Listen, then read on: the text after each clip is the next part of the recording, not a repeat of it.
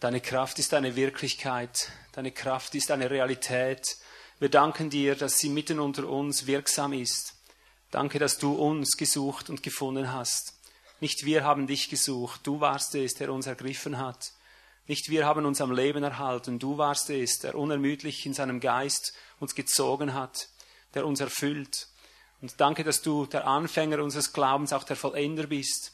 Danke, dass du selber all das Gute in uns wirkst und hervorbringst, was nützlich ist, um in dir vollendet zu werden. Danke, dass der ganze Reichtum der himmlischen Wirklichkeit uns erworben wurde, dass wir mit jedem geistlichen Segen der himmlischen gesegnet sind und bleiben. Nun bitten wir, Herr, dass wir an all diesen Dingen herrlich Anteil bekommen, indem du uns unsere geistlichen Augen öffnest, dass wir sehen und erkennen können, was uns in dir gegeben ist, dass wir deinen Reichtum, deine Fülle im Bewusstsein tragen, von früh bis spät, dass wir nicht mal draußen, mal drinnen sein müssen, dass wir immer drinnen sein können, in deinem Strom, in deiner, in deiner Gegenwart. Wirke uns ein Allgegenwartsbewusstsein von dir, dass wir in deinem Bewusstsein und nicht mehr in dem eigenen leben müssen. In deinem Namen, Herr Jesus, proklamieren wir den Untergang der Finsternis wir proklamieren, dass dein Reich hier ist, dass deine Königsherrschaft da ist. Wir proklamieren den Niedergang der Finsternis, wir proklamieren den Niedergang des Todes, wir proklamieren die Verwundbarkeit des Todes und deine Auferstehungskraft, dass sie in uns zum Ziele kommt wie in einem Mann. Wir proklamieren, dass Schwachheit zu Kraft wird, dass Gebundenheit zur freilösenden Energie wird. Wir proklamieren, dass alles, was im Minus liegt, in ein Plus hineinkommt. Wir proklamieren, dass die Verwirrung ein Ende hat und dass Klarheit und Vision daraus erwächst. Wir proklamieren deine Kraft, dass dein Leben aus diesem Tod hervorkommt, der in dieser Schöpfung wirkt. Gib jetzt die Redegnade, die schöpferische Gnadengabe, so reden zu können, dass dein Wort Fleisch werden darf in uns. Amen. Amen. Schön, dass ihr alle da seid. Seid herzlich willkommen zu diesem vorerst einmal letzten Besuchertag. Es hat, wie es Frank schon sagte, so immer so wie etwas ein bisschen Wermutstropfen drin.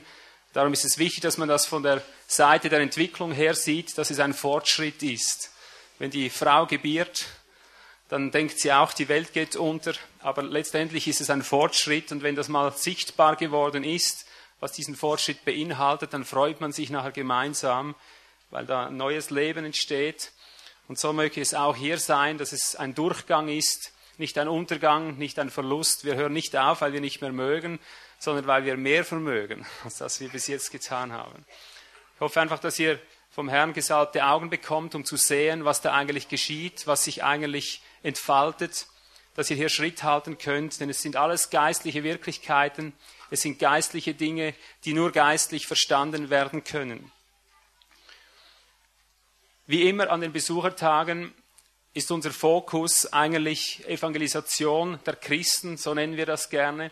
Es geht darum, dass wir diese frohe Botschaft, die uns Gott gegeben hat, in der Weise zurückbekommen, wie sie uns gegeben wurde und nicht, äh, nicht außer Acht lassen, dass wir aus einem dunklen Mittelalter hervorkommen, wo die Sonne untergegangen war, wo es Finsternis war, wo die Sonne sich in, in Finsternis verkehrt hatte. Das war Christus, der der Menschheit in seiner wahren Gestalt verloren ging, in seiner wahren Lichtherrlichkeit, in seiner wahren Kraft und Schönheit. Wir kommen aus einem Zeitalter, da war der Mond zu Blut geworden, die Schrift, der Abglanz, der, die Herrlichkeit der Gemeinde, alles hat sich wie in Blut verwandelt. Es hat ein Blutbad gegeben. Man hat die Herrlichkeit Gottes verfolgt. Sie wurde beinahe ausgerottet. Man konnte zu gewissen Zeiten kaum mehr erkennen, wo die Überreste noch sind, die noch mit jenem Christus etwas zu tun hatten, der in den Tod hinabgestiegen ist, um aufzuerstehen in Herrlichkeit, der die Toten auferweckt hat. Es war so wenig von dieser Herrlichkeit da, so dass sich das Wort buchstäblich erfüllt hatte. Ihr werdet euch sehnen danach, auch nur einen Tag des Menschensohnes zu sehen. Und ihr werdet von einem Ende zum anderen der Erde gehen und werdet ihn nicht sehen. Wollen wir das mal beglaubigen mit einem lauten Amen, dass es so war? Amen. Gut, dann weiß ich, dass wir von derselben Grundlage sprechen. Wir leben also nicht so, wir sind nicht hierher gekommen, als hätte es die Zeit nicht gegeben, all diese Jahrhunderte der Dunkelheit, der Verfolgung, der Ausrottung, der, des Kraftzerbruchs, der Heiligen und so weiter, wie es geschrieben steht. Aber jetzt sind wir hier, weil wir in eine historische Zeit eingetreten sind. Und ich beginne diese heutige Botschaft einmal mit Markus 1, Vers 15, um an eine Wirklichkeit zu erinnern, wie sie immer schon war, wie sie immer wieder sich ereignet hat und wie sie jetzt wieder an uns wirksam ist. Markus 1, 15. Dieser Text hängt mit dem äh, Zusammenhang des ersten Kapitels in Markus zusammen.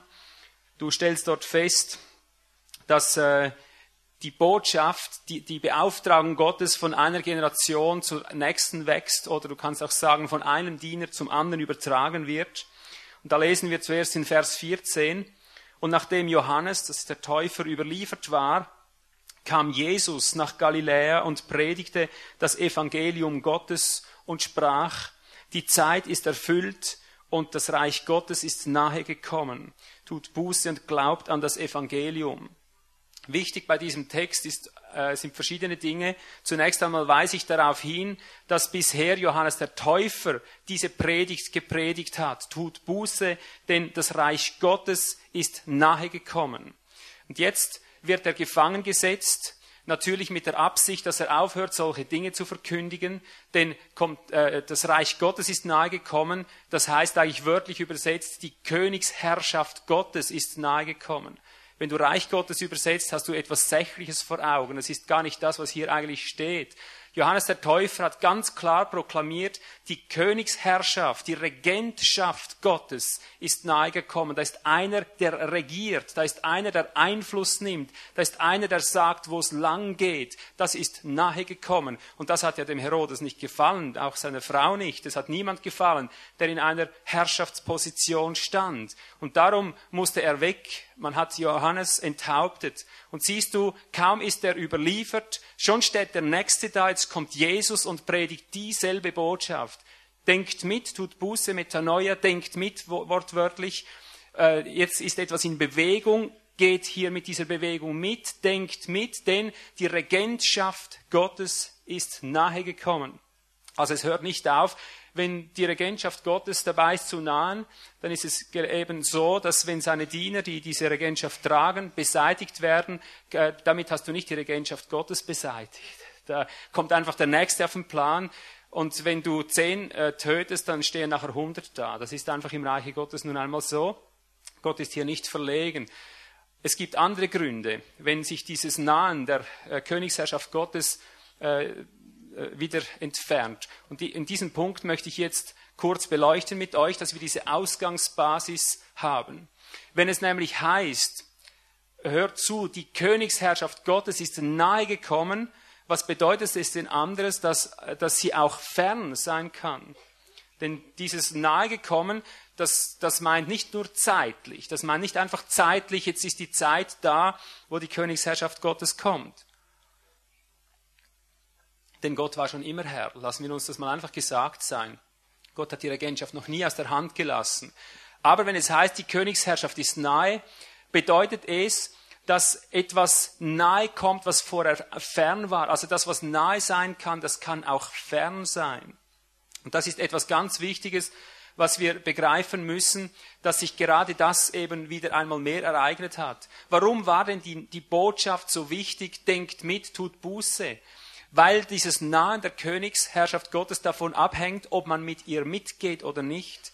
Die Herrschaft Gottes ist eine geistliche Wirklichkeit. Sie ergeht in uns in Kraft und im Heiligen Geist. Die Herrschaft Gottes, der Wille Gottes ist wahrnehmbar. Jeder von uns kann ihn wahrnehmen. Wir sind so geschaffen, wie das Radio für die Antenne, äh, für den Sender, so sind wir geschaffen, um Gottes Willen wahrnehmen zu können.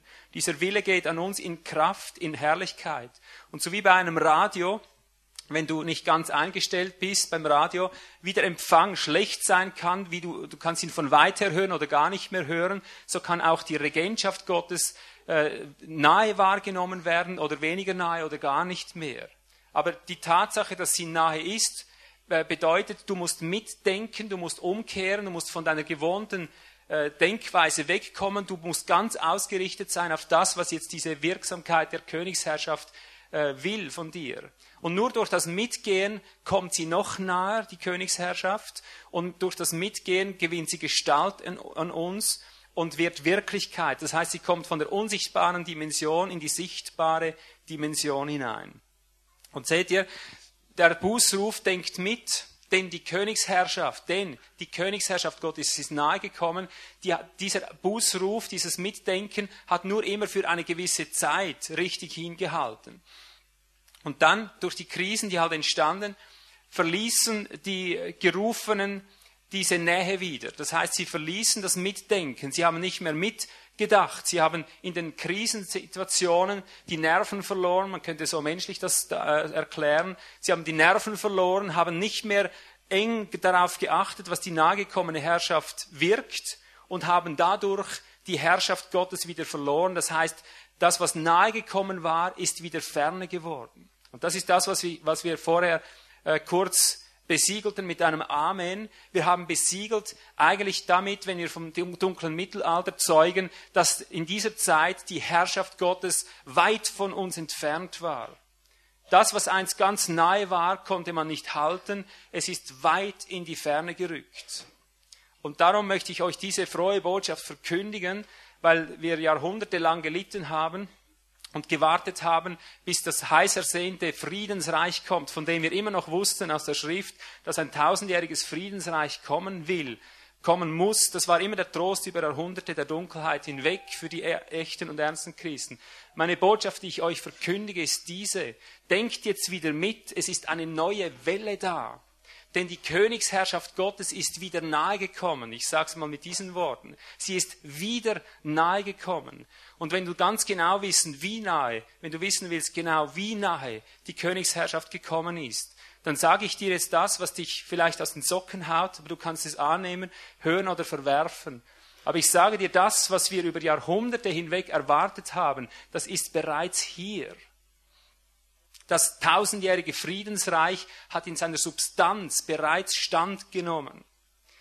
Wir haben den Friedefürsten erwartet. Wir haben den König des Friedens erwartet. Wir haben Jesus, den Wiederkommenden, erwartet. Und er wird kommen. Daran zweifle ich keinen Moment. Er wird sichtbar wiederkommen, so wie er gegangen ist, in welcher Gestalt auch immer. Er wird sichtbar wiederkommen. Aber was du wissen musst, ist, dass seine, seine Herrschaft, die Herrschaft des Friedens, jetzt und heute mitten unter uns weilt.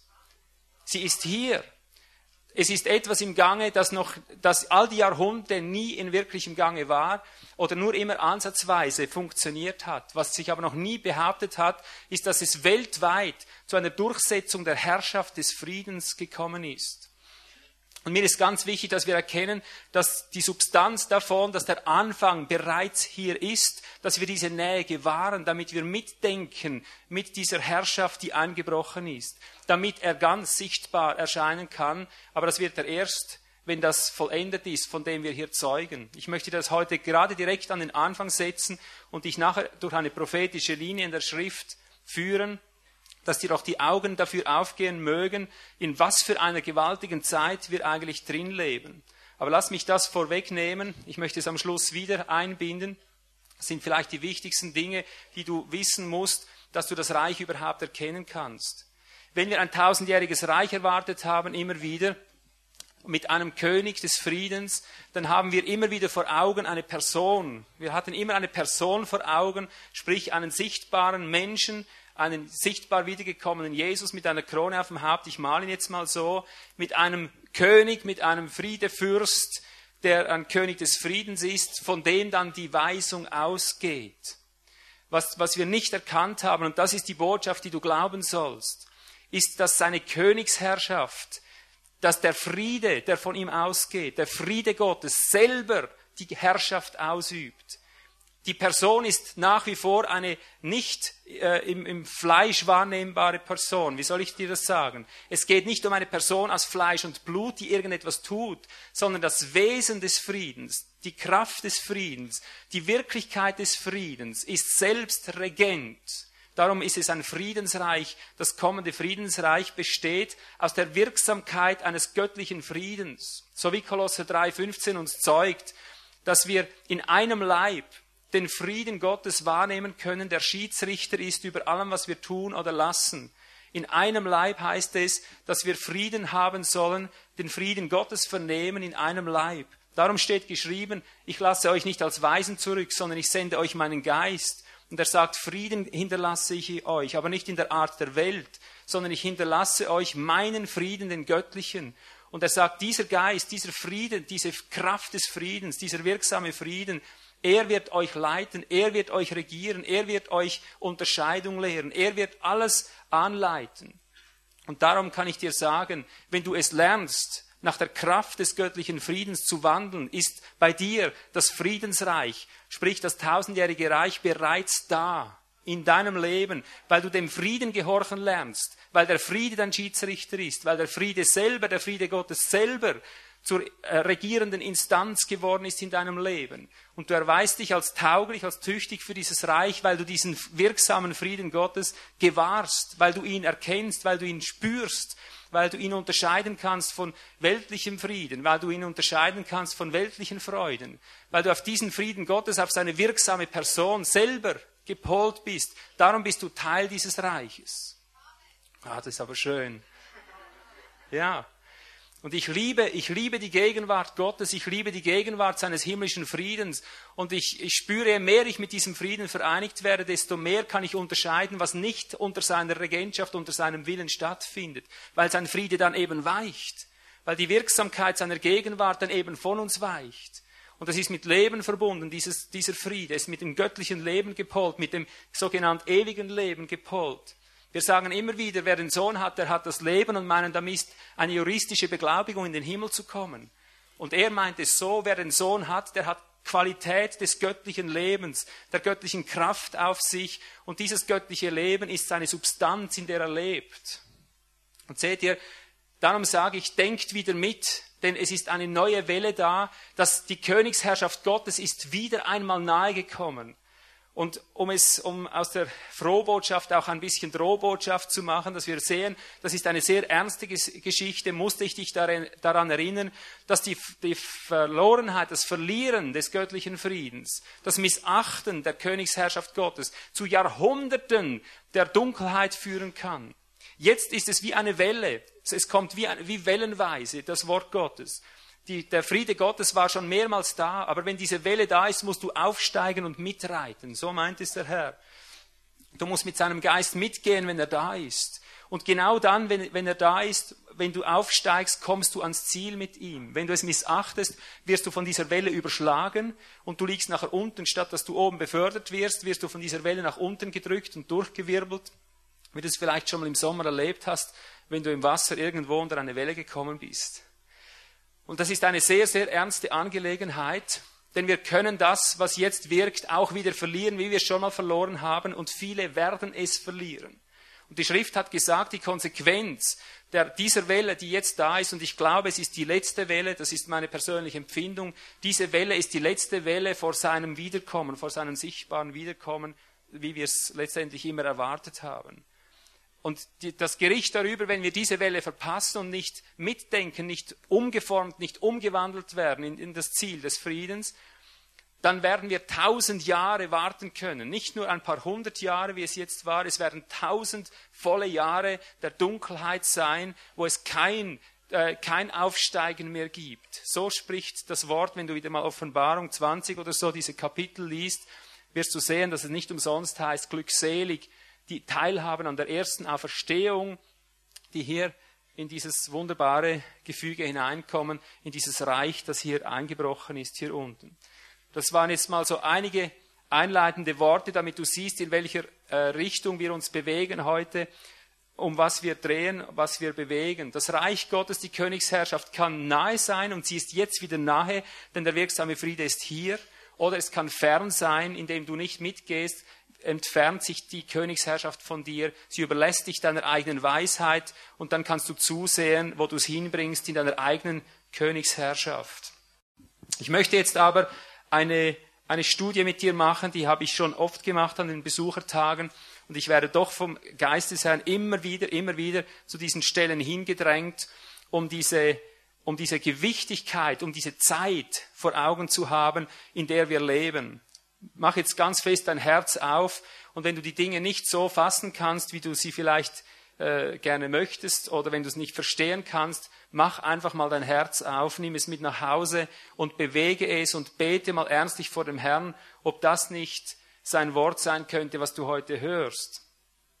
Die Frage ist nämlich, äh, stimmt das überhaupt, diese Erwartungen, alle, die wir haben? Ich erinnere jetzt an einige Dinge, die ich heute als klare Irrlehre deklariere. Ich nehme das mal vorweg und nachher legen wir das aus und ich zeige dir, äh, dass du selber nachvollziehen kannst, warum ich das als Irrlehre deklariere. Wir wissen aus Johannes 18, Vers 36, dass aus Jesu Mund selber gesagt wurde, er selber hat gesagt, mein Reich ist, mein Reich ist nicht von dieser Welt. Wäre mein Reich von dieser Welt, hätten meine Diener dafür gekämpft. Stimmt das? Richtig. Und daraus haben wir abgeleitet, dass wir unser Reich im Himmel haben. Ja? Der, der Welt gehört die Welt, den Weltmenschen gehört die Welt und uns äh, gehört der Himmel. Und ich sage dir, das ist eine Irrlehre. Das ist eine mächtige Irrlehre. Das ist eine Irrlehre, die dich tatsächlich um deine ewige Berufung bringen wird, wenn du nicht endlich die Augen geöffnet bekommst, dass es eine Irrlehre ist. Wir haben gelernt, und das aus dem Munde des Teufels, du kannst es mal nehmen aus Lukas 4,6. Lukas 4,6 haben wir etwas gelernt aus dem Mund des Teufels selber. Denn er hat dort gesagt, der Teufel sprach zu Jesus in der Versuchung, ich will dir alle diese Macht und ihre Herrlichkeit geben, denn mir ist sie übergeben und wem immer ich will, gebe ich sie. Daraus haben wir gelernt, die Ehre ist des Teufels, der Himmel ist des Herrn. Stimmt das?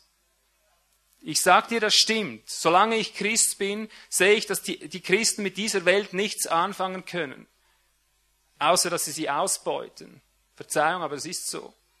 Das Einzige, was die Christen mit der Welt anfangen können, sie leben in der Welt drin, sie genießen die Welt, sie leben wie die Maden im Speck, sie gehen genauso wie andere durch die Einkaufshäuser und leben von diesen Dingen. Ja? Aber wenn du, sie, wenn du sie darauf ansprichst, dass mit dieser Welt etwas geschehen muss, dass sie verwandelt werden muss, dass da etwas geschehen muss, dann heißt es, lass das, das wird alles eh verbrannt, das geht eh alles kaputt. Uns gehört der Himmel, wir freuen uns auf den Himmel, da unten kannst du nichts ändern. Und das lässt sich natürlich schön leben, da hast du keine Verantwortung, verstehst du? Wenn diese Welt des, eh des Teufels ist und es geht nur darum, dass du ein Bekenntnis aus den, aus den Menschen herausbringst, dass sie irgendwann mal sagen, ja Jesus, ich glaube an Jesus, er ist der Herr und dann sind sie im Himmel gebucht. Wenn das die ganze Verantwortung war, hast du natürlich leichtes Spiel, dann gehst du ab und zu auf die Straße, sei es mit Traktaten oder mit einer Predigt, versuchst irgendwelche Menschen zu bekehren und wenn sie sich dann eben dieses Bekenntnis abringen ließen, hast du deine Pflicht erfüllt. Ja? Aber du brauchst nicht weiter dich zu scheren. Du sagst dir, die Welt geht eh zugrunde, geht alles kaputt und wir kommen dann in den Himmel und das wird, wird verbrannt und da gibt es mal irgendeine Neuschöpfung. Gott wird einen neuen Erdball hinschmeißen, dann ist die Sache eh gelaufen. Ich sage dir, das ist die Mentalität von uns Christen, weil wir die Irrlehre im Kopf haben, dass die Welt dem Teufel gehört und, und äh, die, die Welt den Menschen, den Weltmenschen übergeben ist. Das leiten wir aus verschiedensten Stellen ab aus der Heiligen Schrift. Jetzt möchte ich dir aber ein kleines Studium gönnen, damit wir das revidieren und möchten unsere Zeit verstehen lernen und begreifen lernen, um was es geht. Und ich sage dir gleich vorweg, worauf dieses Studium jetzt hinzielt, das wir machen.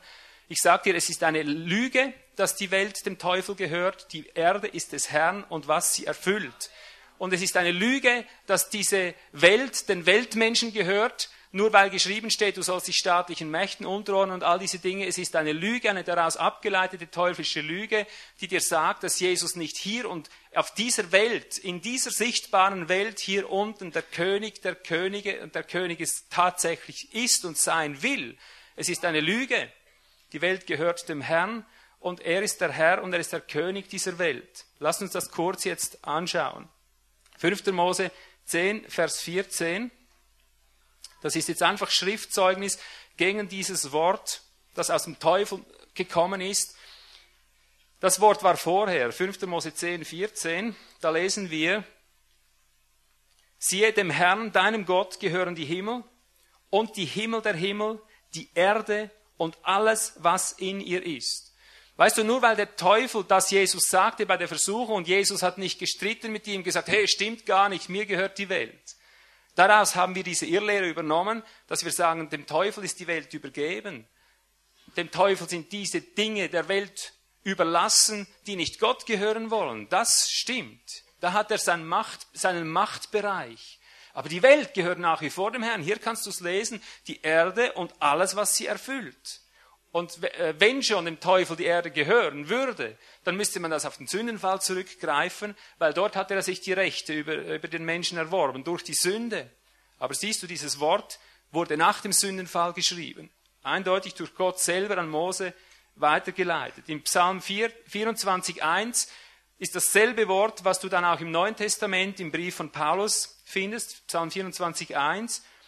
Parallel zu äh, 1. Korinther 10, Vers 26. 1. Korinther 10, 26. Das zitiert dort Paulus und wendet es auf unser neutestamentliches äh, Leben an. Er sagt wortwörtlich, dem Herrn ist die Erde und ihre Fülle, die Welt und die darauf wohnen. Und pass auf, das überträgst du jetzt schön in zwei, in zwei verschiedene Abteilungen. Dem Herrn ist A, die Erde und ihre Fülle, B, die Welt und die darauf wohnen. Also das ist eigentlich die Auslegung davon. Die Welt und ihre Fülle meint die Welt und alle, die darauf wohnen. Wem gehört sie? Dem Herrn, nicht dem Teufel. Das ist jetzt einfach mal klipp und klar niedergeschrieben im Alten und im Neuen Testament. Und darum dürfen wir das nicht einfach so überlassen. Ich sage dir, wie es ist.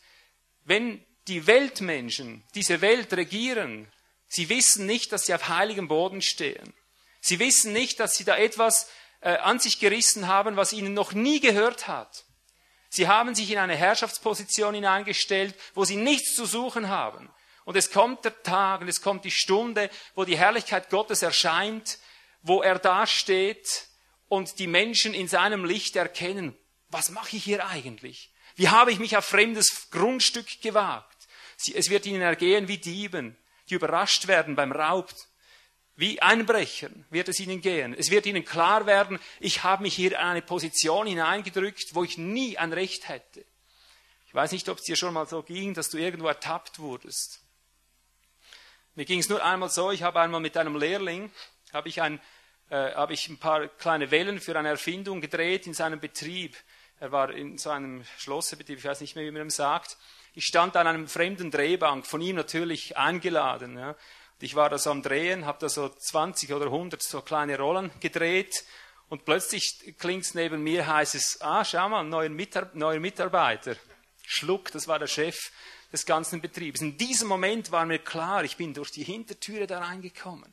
Das ist ja nur der Lehrling. Und der hat mich hier mitgenommen und ich stehe da mit meinen 100 Rollen, mit meinen Kleinen an seinem Drehbank und ich sage, oh, wie peinlich. Äh, wir haben uns vorher nie gesehen. Ich hatte die Betreuung über diesen jungen Mann, dem Lehrling, und habe während vier Jahren mich nie um seinen Lehrmeister gekümmert. Das habe ich irgendwie ver verpasst. Ja. Und jetzt steht der Mann vor mir ich sag dir, das war ein ganz dummes Gefühl. Ich habe dem nachher wirklich eine Einladung für das Restaurant bei uns geschickt mit, äh, mit, äh, mit Eis und Kaffee, was er da gerade will und habe mich sehr entschuldigt, dass ich mich da einfach so eingeschlichen hatte. Ja. Dabei war ich ja eingeladen. Und siehst du, wenn es dir da so, so komisch wird, so seltsam wird, du spürst plötzlich, du, du, das, sind, das ist gar nicht dein Boden, das gehört dir gar nicht. Du hättest hier fragen müssen, du hättest dich hier einführen lassen müssen. Stell dir vor, wie es dir geht, wenn du plötzlich merkst, hey, du hast eine Menschheit geleitet. Du hast Menschen regiert, du hast die Schöpfung Gottes angetastet, du hast den Menschen gesagt, wo es lang geht, dabei hast du gar nichts gesehen, du hast es gar nicht verstanden, du hast ein Pfuschwerk gemacht. So wird es sein. Ich sage dir, alle Regenten, die jemals diesen Erdboden äh, betreten haben, aus, aus eigenem Antrieb, die nicht Gott gesetzt hat, die nicht er gesagt hat, du bist mein König, die werden ein, ihr blaues Wunder erleben. Sie haben sich an fremdem Eigentum vergriffen, sie haben sich eingeschlichen. Mein, haben wir gelesen, mein Reich ist nicht von dieser Welt, das haben wir äh, Johannes 18, 36 gelesen. Und in Johannes 6, 15, Johannes 6, 15 könnten wir dieses Wort derart bestätigt finden, dass wir es so auslegen und leben könnten, wie wir es getan haben. Denn dort versuchten sie, nachdem Jesus das Brot vermehrt hatte, versuchten sie ihn zu greifen. Und dann heißt es, um was zu machen? Um ihn zum König zu machen. Und was macht Jesus? Er entweicht. So schnell er kann, haut er ab, damit sie ihn nicht zum König küren können. Also was könnte dies deutlicher sagen, als dass Jesus mit Königsherrschaft hier unten nichts zu tun haben will? Aber siehst du, das sind eben menschliche Darlegungen. Das ist menschliches Missverständnis. Er will, ich sage dir zuerst wieder, um was es geht, warum er hier abhaut. Er will nicht einfach ihr Brotkönig sein. Er will nicht einfach ihr politischer König sein. Er will nicht einfach mitmischen mit den anderen. Er will nicht einfach auf die Weise, wie es die Welt tut, König sein. Er hat nicht gesagt, ich bin kein König. Denn deswegen wurde er ans Kreuz geschlagen. Bist du der König der Juden? Also bist du doch ein König, musste, äh, musste er dann sagen, der, der Pilatus. Und er sagt, ja, ich bin, ich bin ein König. Und ich bin in diese Welt gekommen, um die Menschen in die Wirklichkeit hineinzuführen. Aber hör, wenn er sagt, mein Reich ist nicht von dieser Welt, dann sagt er, es ist, sagt er damit nichts anderes als, bei mir geht es einen anderen Weg. Ich gehe nicht auf eurem Weg mein Königtum an. Und darum heißt es dann im Gleichnis, er geht hin, Lukas 19, Vers 12. Jetzt versuchen wir das mal von der gesamten Perspektive des Wortes zu sehen. Denn das kam vorher aus seinem Munde. Da hat er vorher sein, seine Art des Königtums beschrieben. Machen wir kurze Studie hier. Lukas 19, Vers 12. Er sagt, er sprach, ein hochgeborener Mann zog in ein fernes Land, um eine Königsherrschaft für sich zu empfangen und wiederzukommen. Also er sagt, es, er geht weg, er redet von sich äh, von hier an dieser Stelle, das wissen wir. Er beschreibt sein Leben, er ist dieser hochgeborene Mann. Er geht weg aus keinem anderen Grund, als um eine Königsherrschaft zu empfangen um, sobald er sie empfangen hat, wiederzukommen. Siehst du? Davon hängt also sein Wiederkommen ab. Er muss bei seiner Reise in ein fernes Land, das sind die himmlischen Örter, muss er eine Königsherrschaft ganz empfangen haben. Das heißt, er muss dort ein Volk erwerben, da drüben in himmlischen Örtern, das ihm vollständig gehorcht, das, das ihm als Leib zur Verfügung steht. Und wenn er diesen Leib hat, wenn er diesen Volkskörper hat, der ihm gehorcht, über den er König sein kann, davon hängt es ab, dass er wiederkommt. Aber er sagt, so lange wird er dort sein, bis er diese Königsherrschaft empfangen hat. Und hör jetzt, wie es weitergeht. Vers 17, Lukas 19. Jetzt lesen wir hier, ich muss das abkürzen, dass ich nicht zu lange habe. Er erklärt dort in diesem Gleichnis, dass er dem einen ein Pfund gibt und dem, oder wie auch immer, teilt jedenfalls Talente aus, Pfunde aus und sagt, handelt damit, bis ich wiederkomme. Und jetzt sehen wir, was, was geschieht, wenn er wiederkommt, Vers 17. Der eine sagt nämlich, Herr, dein Pfund hat zehn Pfunde hinzugewonnen. Also mit anderen Worten, der hat hier unten auf der Welt, während der Abwesenheit seines Meisters, hat er mit der Gabe, mit der Gnade, die er bekommen hat, gewuchert, er hat damit gearbeitet, hat das vermehrt. Und jetzt hör genau hin, was der Herr sagt. Er sprach zu ihm, Recht so, du guter Knecht, weil du im geringsten treu warst, pass auf, sollst du Vollmacht über zehn Städte haben.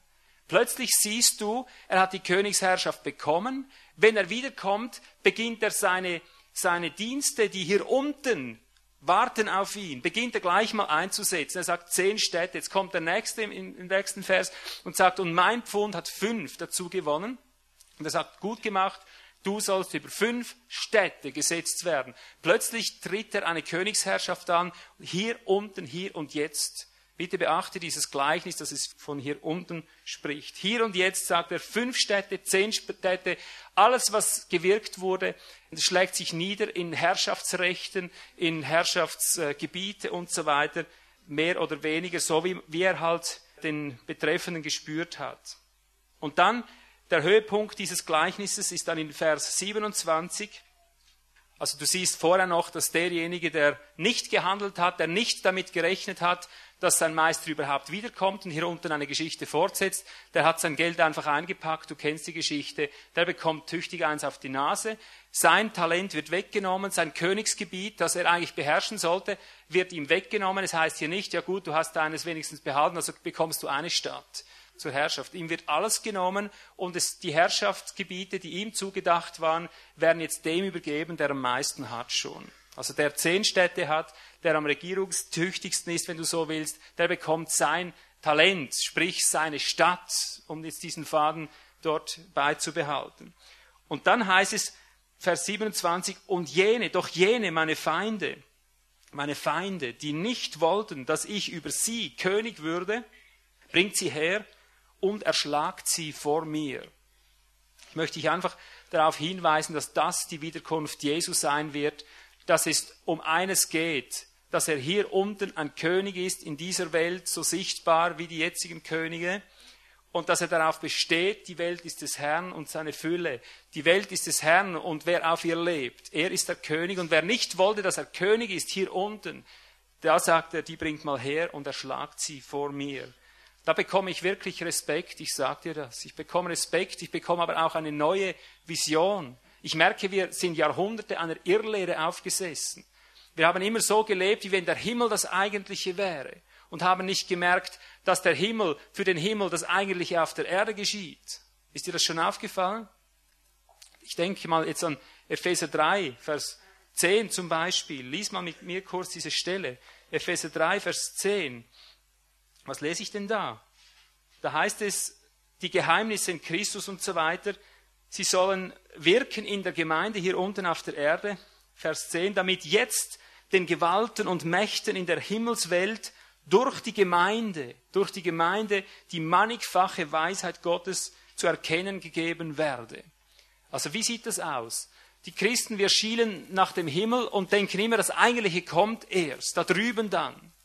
Und der Himmel schaut die ganze Zeit auf die Erde und denkt, das Eigentliche läuft hier unten. Wann geht das ab, von dem Gott gesprochen hat?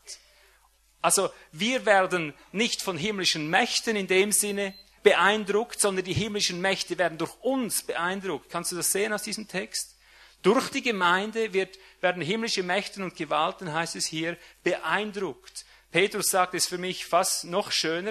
Ich glaube, 1. Petrus 1,10 dürfte es sein. Schauen wir, ob die, ob die Textstelle stimmt. Ja, da wird zuerst von der großen, sehr großen Rettung gesprochen. Das heißt eben, dass wir in Christus eine Erlösung haben, eine Aphesis, eine, eine Hinwegnahme der Sünden, eine Verwandlung in sein Bild und so weiter, eine Offenbarung Christi in unserem Fleisch, eine Offenbarung, eine Rettung, die so mächtig ist, dass wir unsere Seele gerettet bekommen. Das heißt, dass dein Denken, dein Fühlen, dein Wollen, alles komplett in Christus vereinigt wird, dass du nicht mehr deinem eigenen Gefühlsleben, deiner eigenen Seele versklavt bleibst, sondern verheißen ist eine totale Verwandlung in sein Bild, dass er dich lebt, dass er durch, durch dich denkt, durch dich spricht, dass er zu dir wird, dass Christus in dir Fleisch wird und in dir lebt. Und diese große Herrlichkeit haben die alten Propheten gesehen, heißt es hier in 1. Petrus 1. Und alles, was hier unten läuft, dieses wunderbare Werk der Verwandlung, dass wir seiner Person, der Person Gottes teilhaftig werden, eben diese große Rettung, davon heißt es jetzt in Vers 12 zusammenfassend, dass die Engel das beobachten, was Gott hier tut, diese Verwandlung. Und er, er äußert es jetzt so, ihnen, also redet er zuerst mal von den alten Propheten, Ihnen wurde es geoffenbart, dass sie nicht sich selbst, sondern euch dienten, im Blick auf das, was euch jetzt verkündigt worden ist. Eben diese große Erlösung, die die alten Propheten immer als Zukunft sahen. Sie, sie sahen das, was kommen wird. Er sagt, und für euch ist es jetzt gekommen. Und dann heißt es aber weiter, sie wussten, dass es nicht ihnen galt, sondern für uns, die später in diese Fülle einkommen. Und dann heißt es, welche euch das Evangelium verkündigt haben im Heiligen Geist, der vom Himmel gesandt ist, in welche Dinge Engel hineinzuschauen begehren. Das gefällt mir fast noch besser. Siehst du? Engel begehren hineinzuschauen in dieses große Verwandlungswerk, in dieses große Erlösungswerk, das einen ganzen Organismus hier unten auf der Erde einverleibt, was eingenommen wird von ihm, seine Königsherrschaft. Die Engel gelüsten da hineinzuschauen. Es ist so interessant für sie. Stell dir jetzt mal diese Disposition vor. Die Christenheit sehnt sich nach dem Himmel und die Engel sehnen sich nach der Erde. Wie sind wir da in die Irre geführt worden? Ich sage dir das wirklich Spannende, das was wirklich spannend ist, worauf es ankommt, ist nicht unser Flug zum Himmel, sondern, also nicht zum Himmel hoch, sondern unser Flug vom Himmel herab. Wir arbeiten auf die Entrückung hin in kleinen Schritten. Du kannst viele Predigten darüber hören. Ich musste viel predigen in letzter Zeit. Nimm die letzten Predigten zu dir, die gehalten wurden, und du wirst viel darüber hören. Ich kann es kaum erwarten, bis diese Umwandlung da ist, bis wir buchstäblich zum Himmel fliegen. Aber das ist nur das Antrittsverlesen, verstehst du? Interessant ist das Wiederkommen, wenn Christus in seinen Heiligen, gemäß Judasbrief, wiederkommt. Wenn er in seinen Heiligen kommt, um diese Welt zu richten, weil sie ihm gehört und ihm gestohlen wurde, weil man ihn geraubt hat, weil man seinen Weinberg geraubt hat und so weiter, weil man den, dem Erben töt, den Erben tötete, um damit hat man gemeint, man könnte ihm das Erbe stehlen. Das stimmt aber nicht. Er kommt, um diese Welt zu richten. Das Spannende ist nicht, dass wir da hochkommen. Das Spannende ist, dass wir mit ihm da wieder runterkommen. Das ist der Moment, auf den der ganze Himmel wartet. Also der Himmel wartet auf uns, wir warten auf den Himmel. Da muss sich einfach dringendst etwas ändern. Warum geschieht eigentlich nichts? Warum hat Christus bis jetzt nicht seine Regentschaft angetreten? Das ist die große Frage. Psalm 2 gibt eine wichtige Antwort. Ich möchte jetzt in der nächsten Phase in eine prophetische Linie einmünden. Psalm 2, Vers 8 lesen wir einmal. Psalm 2, Vers 8. Schade ist immer, man müsste immer den ganzen Psalm lesen, um so richtig den, den Zusammenhang vergegenwärtigt zu haben. Ich, ich versuche ihn jeweils kurz zusammenzubinden. Du kannst es zu Hause prüfen, ob das jeweils stimmt. Hier geht es wieder darum, dass sich die Könige der Erde versammelt haben. Am Anfang des Psalms 2. Sie toben, die Nationen toben. Sie haben sich eben erkühnt, sich über Gott und seinen Gesalbten zu erheben. Sie sagen, wir sind hier Könige, dass die Welt gehört uns. Eben die alte Theologie, der wir so lange aufgesessen sind. Dann heißt es aber dort in Vers 4, der Herr, der im Himmel thront, der lacht, der spottet nur darüber. Er kann sich kaum fassen. Ist fast äh, Satire, was du hier liest. Du könntest sagen, er lacht sich krumm da oben über die Vorsätze der Menschen, dass sie da regieren, da unten und so weiter. Und in Zornglut schreckt er sie plötzlich, heißt es in Vers 5. Und in Vers 6 sagt er, ich habe doch meinen König geweiht. Ich sag doch, wer hier unten König ist und nicht ihr, versteht ihr? Und da sagt er, auf Zion, meinem heiligen Berg, habe ich meinen König gesetzt. Vers 7. Lasst mich die Anordnung Jahwes bekannt geben. Er hat zu mir gesprochen, mein Sohn bist du. Hier haben wir Christus im Bild. Mein Sohn bist du, ich habe dich heute gezeugt. Das war der Tag seiner Auferstehung. Wenn du Apostelgeschichte parallel dazu liest, wird das von der Apostelgeschichte so ausgelegt, dass seine Auferstehung der Tag seiner Zeugung ist, wenn du so willst. Heute habe ich dich gezeugt und dann Vers 8, jetzt kommt das Entscheidende. Jetzt sagt er zu diesem Sohn, den er in der Auferstehung gezeugt hat, sagt er, heische von mir. So hat es, glaube ich, Luther übersetzt. Das gefällt mir so dieses Wort. Elberfelder sagt, fordere von mir, heische von mir, fordere von mir und ich will dir die Nationen zum Erbteil geben, zu deinem Besitz die Enden der Erde. Siehst du, wem die Erde gehört, die Enden der Erde, auch hier kommt es wieder klar zum Tragen, dem Sohn. Heute habe ich dich gezeugt. Wir wissen es, es ist Christus, es ist er, der auferstanden ist. Und dann geht es weiter mit eisernem Stab, Vers 9, magst du sie zerschmettern. Wer? Alle Nationen. Alle, die sich selbst herrlich in die Herrschaft gestürzt haben, die hier unten alles an sich gerissen haben, mit eisernem Stab magst du sie zerschmeißen, wie Töpfergeschirr magst du sie zerschmeißen. Und nun, ihr Könige, handelt verständig, spricht der Herr, lasst euch zurechtweisen, ihr Richter der Erde. Dient dem Herrn mit Furcht, jauchzt ihm mit Zittern, küsst den Sohn, dass er nicht zürne und ihr umkommt auf dem Weg, denn sehr leicht entbrennt sein Zorn. Glücklich alle, die sich bei ihm, bei dem Sohn bergen. Hier ein klares Dokument, dass ihm die Macht gegeben ist über alle Nationen und dass er diese Nationen auch zur Rechenschaft ziehen wird. Ich möchte einfach eine Frage jetzt in die Mitte stellen. Vers 8 war hier der Schlüssel. Gott sagt zu ihm, zu dem Sohn, heische von mir und ich will dir die Nationen zum Erbe geben. Warum heischt er die Nationen nicht? Warum sind jetzt 2000 Jahre vergangen und wir sitzen immer noch auf unseren Stühlen und staunen? Nach 2000 Jahren beginnen wir zu verstehen, dass wir wohl irgendetwas verpasst haben. Ja? 2000 Jahre sind vergangen und der Sohn, ich sage es jetzt mal halt auf diese Weise, hat nicht geheischt. Was ist das Problem? Ja, wir. Wir sind das Problem, versteht ihr?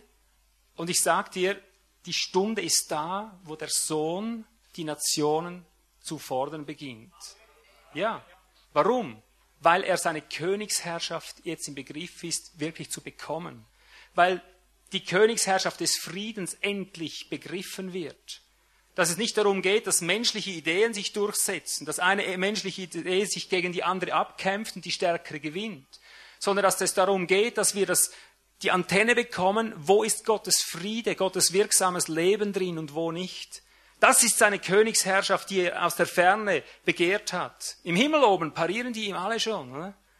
Die können es nicht erwarten, bis hier unten endlich der, der Minuspol zusammengefügt wird mit dem Plus. Minus und Plus gehört zusammen, wie du weißt. Darum ist ihr gespanntes äh, Augenmerk auf die Erde gerichtet. Wann endlich sind die da unten so weit? Wann können wir endlich wieder kommen? Die scharren da oben, wir Rennpferde im Stall, die möchten endlich, dass der Kampf losgeht. Die möchten endlich zur Sache kommen. Verstehst du?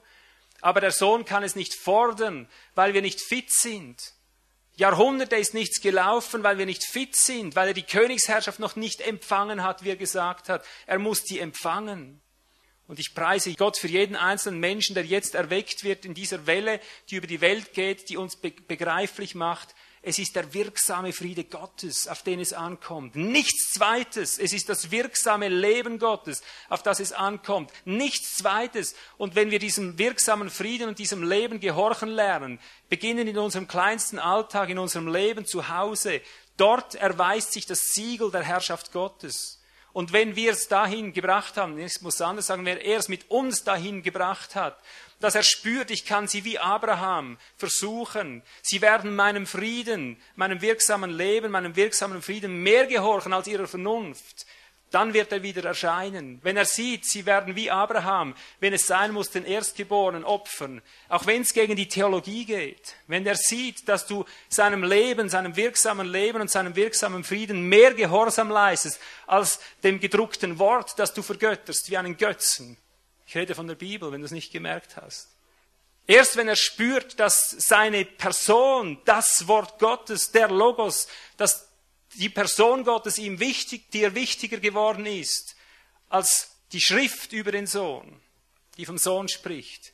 Erst wenn er dich hier versucht hat und er spürt, du bist bereit, alles einzutauschen, um nur diesem Frieden verpflichtet zu bleiben, dort beginnt die Geschichte. Dort wird's interessant, ich sag dir's. Und wir sind hier zusammengekommen, um dieser Königsherrschaft, diesem nahegekommen, dieser nahegekommenen Königsherrschaft Zeugnis zu geben. Und ich fordere dich heute auf, wie wir das seit Jahren tun, dass du dich bekehrst, dass du dich unter diese Königsherrschaft mit einfügst, dass du das Sensorium für seinen wirksamen Frieden entwickelst. Dass du fähig bist, mit uns zusammen, bei dir zu Hause beginnend, nichts zweitem als diesem wirksamen Frieden, diesem wirksamen Leben verpflichtet zu bleiben. Und was es für dich heißt, ich kann es dir nicht sagen. Wo es bei dir ansetzt, ich kann es dir jetzt nicht sagen. Bei den Bemessungsdiensten lernen wir das. Aber ich bitte, dass du heute dein Auge auftust, dass du dein Herz auftust, dass du die Gesamtschau bekommst dessen, was hier geschieht. Er wird wiederkommen, um sein Volk zu führen. Er wird wiederkommen, um Befehle zu geben. Er wird wiederkommen, um sein Volk wie einen Leib zu gebrauchen. Und er wird wiederkommen, um diese Welt zu richten. So steht es geschrieben. Denn wir sind gemäß 1. Korinther 6 dazu berufen. Wisst ihr nicht, dass die Heiligen die Welt richten werden? Wisst ihr nicht, dass die Heiligen die Engel richten werden? Er wird kommen und hier unten alles, alles verwandeln. Er wird hier unten alles neu machen. Verstehst du? Er wird alles neu machen und er wird es dann, er wird dann antreten und wird die Dinge, die großen Dinge tun, wenn die kleinen funktionieren. Ich möchte es mit einem anderen Bild sagen. Zuerst kommt das, das Hören, das Sprechen lernen, das Hören lernen, bevor die richtigen Anweisungen kommen. Aber bitte nimm das jetzt ernst, was ich dir sage. Du hast deine persönliche, individuelle Geschichte und ich habe die meine. Und ich sage dir, was für ein Programm auf dich zukommt, wenn du dich unter diese Königsherrschaft beugst und dich bekehrst und mitdenkst mit dem nahegekommenen Reich. Es wird Folgendes geschehen. Es wird dir ergehen wie deinem Vater, wie Abraham. Es wird dir geschehen, dass du auf Herz und Nieren geprüft wirst. Er wird alles, ich sage dir aber alles tun, um sicher zu sein, dass du dort bist, dass du dich dort aufhältst, wo du den Frieden Gottes drin findest, wo du die Vollgewissheit seines göttlichen Lebens drin findest. Er wird deine, deine Gedanken prüfen, ob dir eigene Gedanken wichtiger sind als dieser Friede oder dieses Leben. Er wird dein Gefühlsleben prüfen, ob du fremden Gefühlen verpflichteter lebst als dem, dem Gefühl, wenn sein Geist, sein Friede dich trägt und drückt. Er wird dich auf Herz und Nieren testen, ob du welchem Gefühl du, du gehorchst. Gehorchst du den Gefühlen deines eigenen Bauches, die dich treiben, deine Geschlechtsorgane, welchen Gefühlen gehorchst du? Welchen Eindrücken gehorchst du der Angst mehr als seinem Geist des Friedens, als seinem Geist des Lebens? Er wird dich prüfen, auf Herz und Nieren prüfen, ob dein Wille mehr Kraft hat als der Wille, der sich in seinem Leben, in der Kraft seines Friedens über dir äußert. Und du wirst Wege gehen, die du nicht in deinem Verstand und nicht in deinem Gefühl und nicht mit deinem Willen gehen möchtest. Alles kann widersprechen, aber du spürst wie Abraham, da ist etwas drin, Da ist er drin. Ich kann es nicht ändern. Hast du meinen letzten Rundbrief gelesen? Darf ich mal sehen, wer ihn nicht gelesen hat? Das sind nur wenige eingeweiht. Ihr wisst gar nicht, auf was ihr euch hier einlasst. Ich sag dir's. Im letzten Rundbrief steht etwas, das war für mich wieder so ein, eine Stunde, so eine Stunde, Sternstunde. Genau die, oder? Genau das, wovor ich mich 30 Jahre sträube, ist nicht hören, nicht sehen, nicht fühlen, nicht glauben will, nicht wahrhaben will, was mir so gegen den Strich geht, wie nichts Zweites auf dieser Welt. Genau das kann ich mich entscheiden. Willst du es tun oder willst du es nicht tun? Ich habe den Rundbrief meinem Team vorgelegt mit der innigsten Hoffnung, dass er durchfällt bei der Bemessung. Ich habe sie manipuliert, wie ich konnte. Ja. Ich habe ihnen gleich, bevor, bevor wir geredet haben, was da eigentlich drin steht, habe ich gesagt, also an einer Stelle habe ich wirklich Bauchschmerzen, also wirklich keinen Frieden. Ich habe es wirklich so manipuliert, ich habe wirklich keinen Frieden. Geht es nicht an, es ist eigentlich ein Wahnsinn. Dummes Zeug kam mir das vor vom Gefühl her. Wirklich ein, eine, eine Sache, die mir jetzt nicht quer im Hals liegen könnte. Ich hatte so persönlichen Unfrieden und der Friede Gottes wich so nicht davon, dass ich dieses heilige Unwohlbefinden, ich kenne es aus anderen Zeiten meines Lebens. Es war ein heiliges Unwohlbefinden. Ich wusste genau, du kommst da nicht raus. Ich wusste es ganz genau, aber ich versuchte jeden Schlich, jeden Trick, um mich darum zu winden. Und vielleicht eben ist es einfacher, nachher so einen Rundbrief zu lesen, sich zu entsetzen, das zu zerreißen und nachher zu sagen, so, wo entwickelt sich dieser Sektierer jetzt eigentlich noch hin? Es ist leichter, das zu beobachten von außen, seine Kritik abzugeben, als selber in so einer Rolle drin zu stecken. Es gibt nichts, menschlich gesehen, nichts Schwierigeres, als in so einer Rolle drin zu stecken. Und ich würde mal sagen, die Menschen, die sich jetzt vielleicht darüber entsetzen, die sich darüber äußern, mit Entsetzen, ich sage dir, wenn Sie ins Reich eingehen wollen, in die Königsherrschaft, Sie werden mindestens auch so eine Prüfung zu bestehen haben.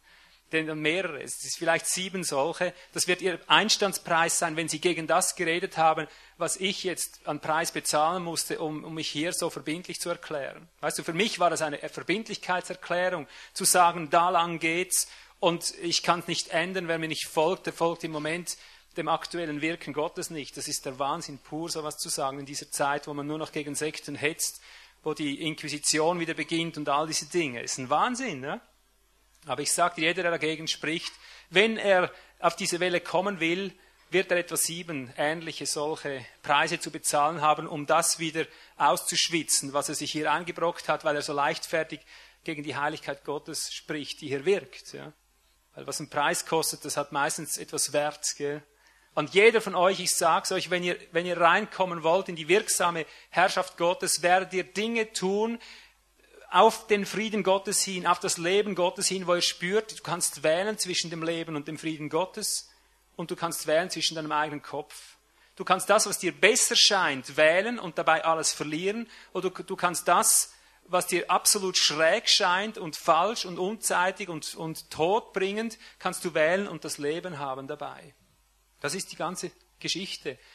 Das ist die Königsherrschaft Gottes. Darin erweist es sich, ob er wieder kommen kann oder nicht, ob er seine Herrschaft, ob er die Herrschaft empfangen hat, ob er das Königtum empfangen hat oder nicht, ob er ein Volk hat, das auf Gedeih und Verderben nicht seinem eigenen Gefühl gehorcht, sondern seinem Frieden, dem göttlichen Frieden, das nicht seinen eigenen Gedanken nachgeht, sondern seinen, seinem göttlichen Leben, seinem göttlichen Frieden, das nicht die eigene Vernunft regiert, das nicht eigenen Willen über den Frieden Gottes setzt, das einfach Wege geht, sei es zum Leben oder zum Tod, wenn nur der Friede Gottes drin ist. Und wenn er dieses Volk erprobt hat, das ich sag's nach Geist, Seele und Leib geprüft ist, ein Volk, das auch nicht nur individuell, sondern auch organisch geprüft ist, ob es miteinander solche Wege geht.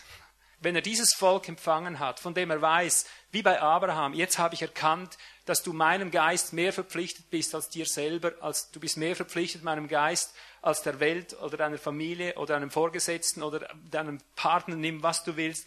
Wenn er sieht, du bist ihm mehr verpflichtet, sagt er, jetzt nehme ich dich, jetzt werde ich mit dir Geschichte machen, aber nicht vorher.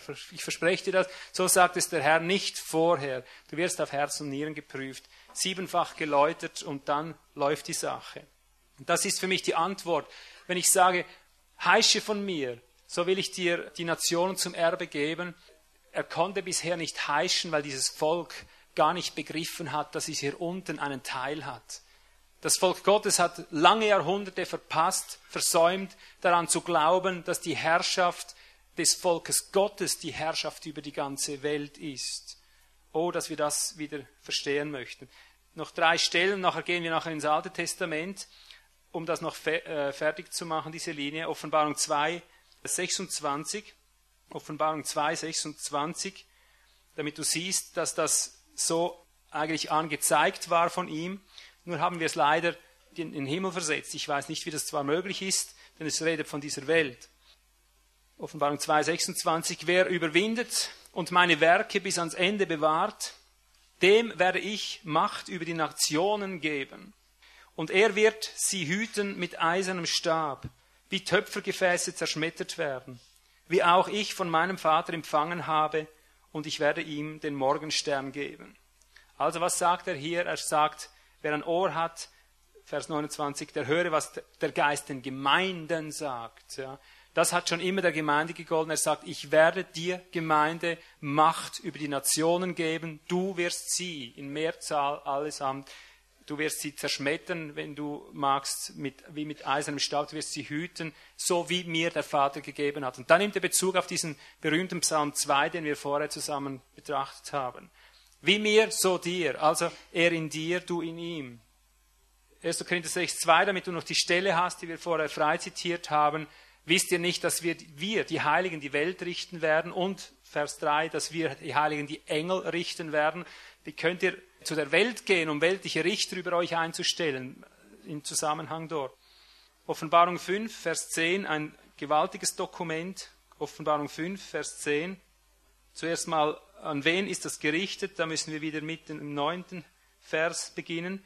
Du bist geschlachtet worden, hast durch dein Blut für Gott erkauft Hör, wen alles? Aus jedem Stamm und jeder Sprache und jedem Volk, also nicht nur Israel, hast du es gut gehört, aus jedem Volk und jeder Nation und hast sie unserem Gott zu einer Regentschaft und zu Priestern gemacht. Und sie, von denen wir jetzt eben gehört haben, sie alle, sie werden über die Erde herrschen. Ich weiß nicht, wie wir jahrhundertelang so leben könnten, als wäre Christi Reich nicht in dieser Welt oder von dieser Welt.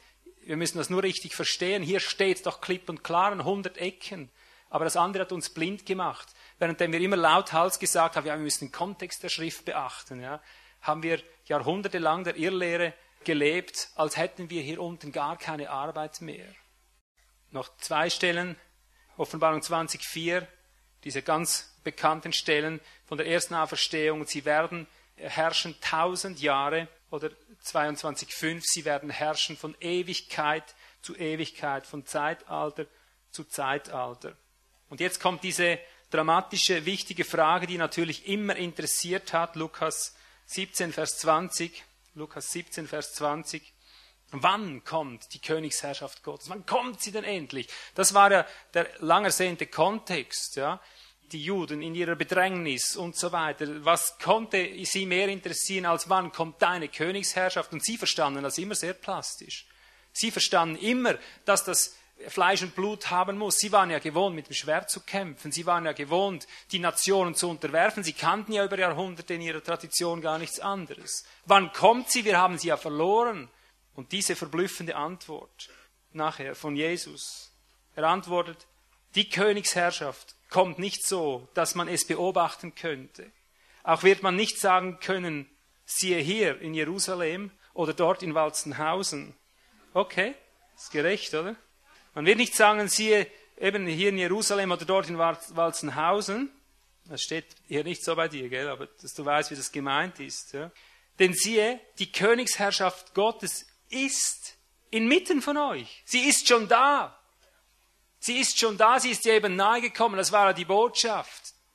Der wirksame Frieden, das wirksame Leben Gottes hat Zeugnis gegeben, was er will, hat Zeugnis über seinen Worten gegeben, hat Zeugnis über anderen Worten gegeben. Sie spürten, wenn die Pharisäer sprachen, ging es runter, war die Kraft weg. Wenn Jesus sprach, ging es hoch. Die Pharisäer verstanden sie, ging aber trotzdem runter. Ihn verstanden sie nicht, ging aber trotzdem rauf. Sie haben die Königsherrschaft Gottes erlebt, sie waren nahegekommen. Er sagt, sie ist bereits hier, die, die erwartet, die ist schon da. Aber jetzt müsst ihr begreifen, sie kommt anders.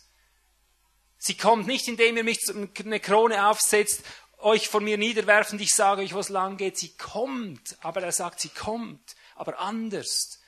Das war der Punkt. Und wir haben verstanden, sie kommt gar nicht. Oder zumindest nicht so, eben, wie wir es gedacht haben, sie kommt nicht sichtbar jedenfalls. Im Himmel ja. Und gleichzeitig beten wir über 2000 Jahre, dein Reich komme so wie im Himmel auf Erden. Unglaublich, unglaublich, wie man diese zwei Dinge durcheinander bringen kann. Aber siehst du, unser Problem ist einfach, ich kann dir sagen, woran es liegt. Und vielleicht hat es einige Schriftgelehrte hier, die, die mir das am längsten schon, am liebsten nach vorne schreien möchten. Der Punkt, warum das nicht gehauen hat, wir haben immer das so kombiniert, ja, er kommt schon, um die Erde zu richten. Aber eben zuerst muss halt alles abgeschlossen sein. Zuerst müssen wir diese, diese Entrückung haben, auf die wir natürlich nicht hinarbeiten, in dem Sinne, die einfach irgendwann kommt.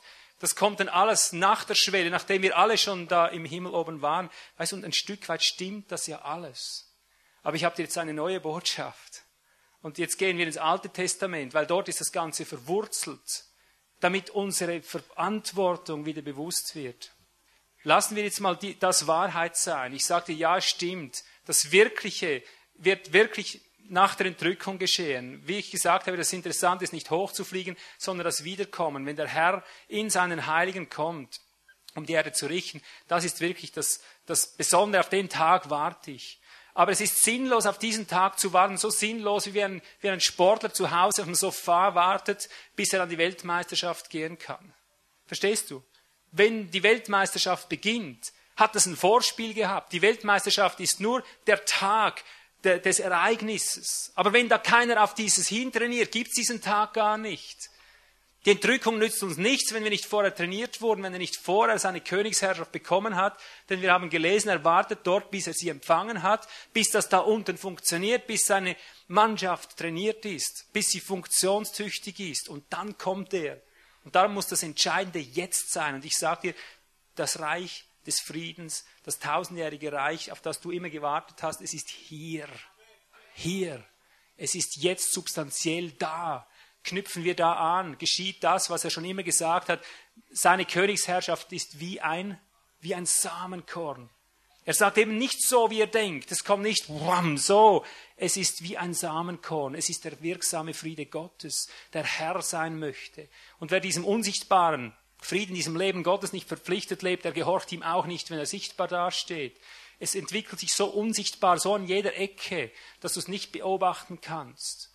Und wenn man dir gesagt hat, geh nach Walzenhausen, dort ist es, sage ich, es ist nicht wahr, es ist in dir. Und wenn es sichtbar wird, wenn es so weit ist, dass dieses Volk eingesetzt wird, kommt es von allen Ecken. So viele ihr hier seid, also so vielen Städten ihr wohnt, von überall kommt es gleichzeitig, weil es überall ist. Es ist nicht in Walzenhausen. Darum löse ich den Besuchertag auf. Dass nicht am Schluss noch die Menschen denken, wir müssen jetzt noch ein Stadion mit, mit äh, Millionen Menschen da bauen, damit dann alle Platz haben, die erwählt sind. Es ist nicht in Walzenhausen, haben wir nie gepredigt, wird uns nur angedichtet. Ja? Es ist in dir drin. Und wenn du diesem Frieden gehorchen lernst, ist das Reich durch dich kommend, wie aus einem Samen, der zu einem Baum wird, so mächtig, dass selbst die Herrschaften der Welt darunter Zuflucht suchen, weil sie nicht mehr weiter wissen. Und das ist der Punkt. Also, wann kommt das Reich? Es ist schon hier, sagt der Herr. Es ist bereits eingebrochen. Die Königsherrschaft ist nahe gekommen. Jetzt steigt ein, denkt mit. Es ist so klein, fast unsichtbar fürs Auge. Es ist nur ein Friede, der sich bewegt. Es ist nur das Leben, das rauf und runter geht, das dir Zeugnis über jedem Wort gibt und so weiter. Es ist da. Und ich sage dir, die, die Stelle, sie ist jetzt da. Der Tag ist jetzt da auf den die Menschen, die Christen in der Ewigkeit waren. Der Tag ist da, wo die Menschen von jedem unnützen Wort Rechenschaft ablegen werden. Für dich ist er da. Für die Welt, die das verpasst, kommt ein späterer. Der ist dann drüben, wenn alles vorbei ist, wenn, die, wenn sie tot sind, wenn das Gericht der Toten kommt. Aber du bist ein Lebender das Gericht des Lebens. Du bist hier in der Bemessung und wirst sehen, dass du von jedem unnützen Wort überführt wirst. Wenn du heute deinen Mund öffnest und ich bitte dich, öffne ihn, damit du dich kennenlernst. Jetzt merke ich gerade, dass ich prophetisch geredet habe. Du bist gekommen, weil du dich kennenlernen möchtest. Öffne deinen Mund und du wirst dich kennenlernen. Du wirst den Herrn kennenlernen.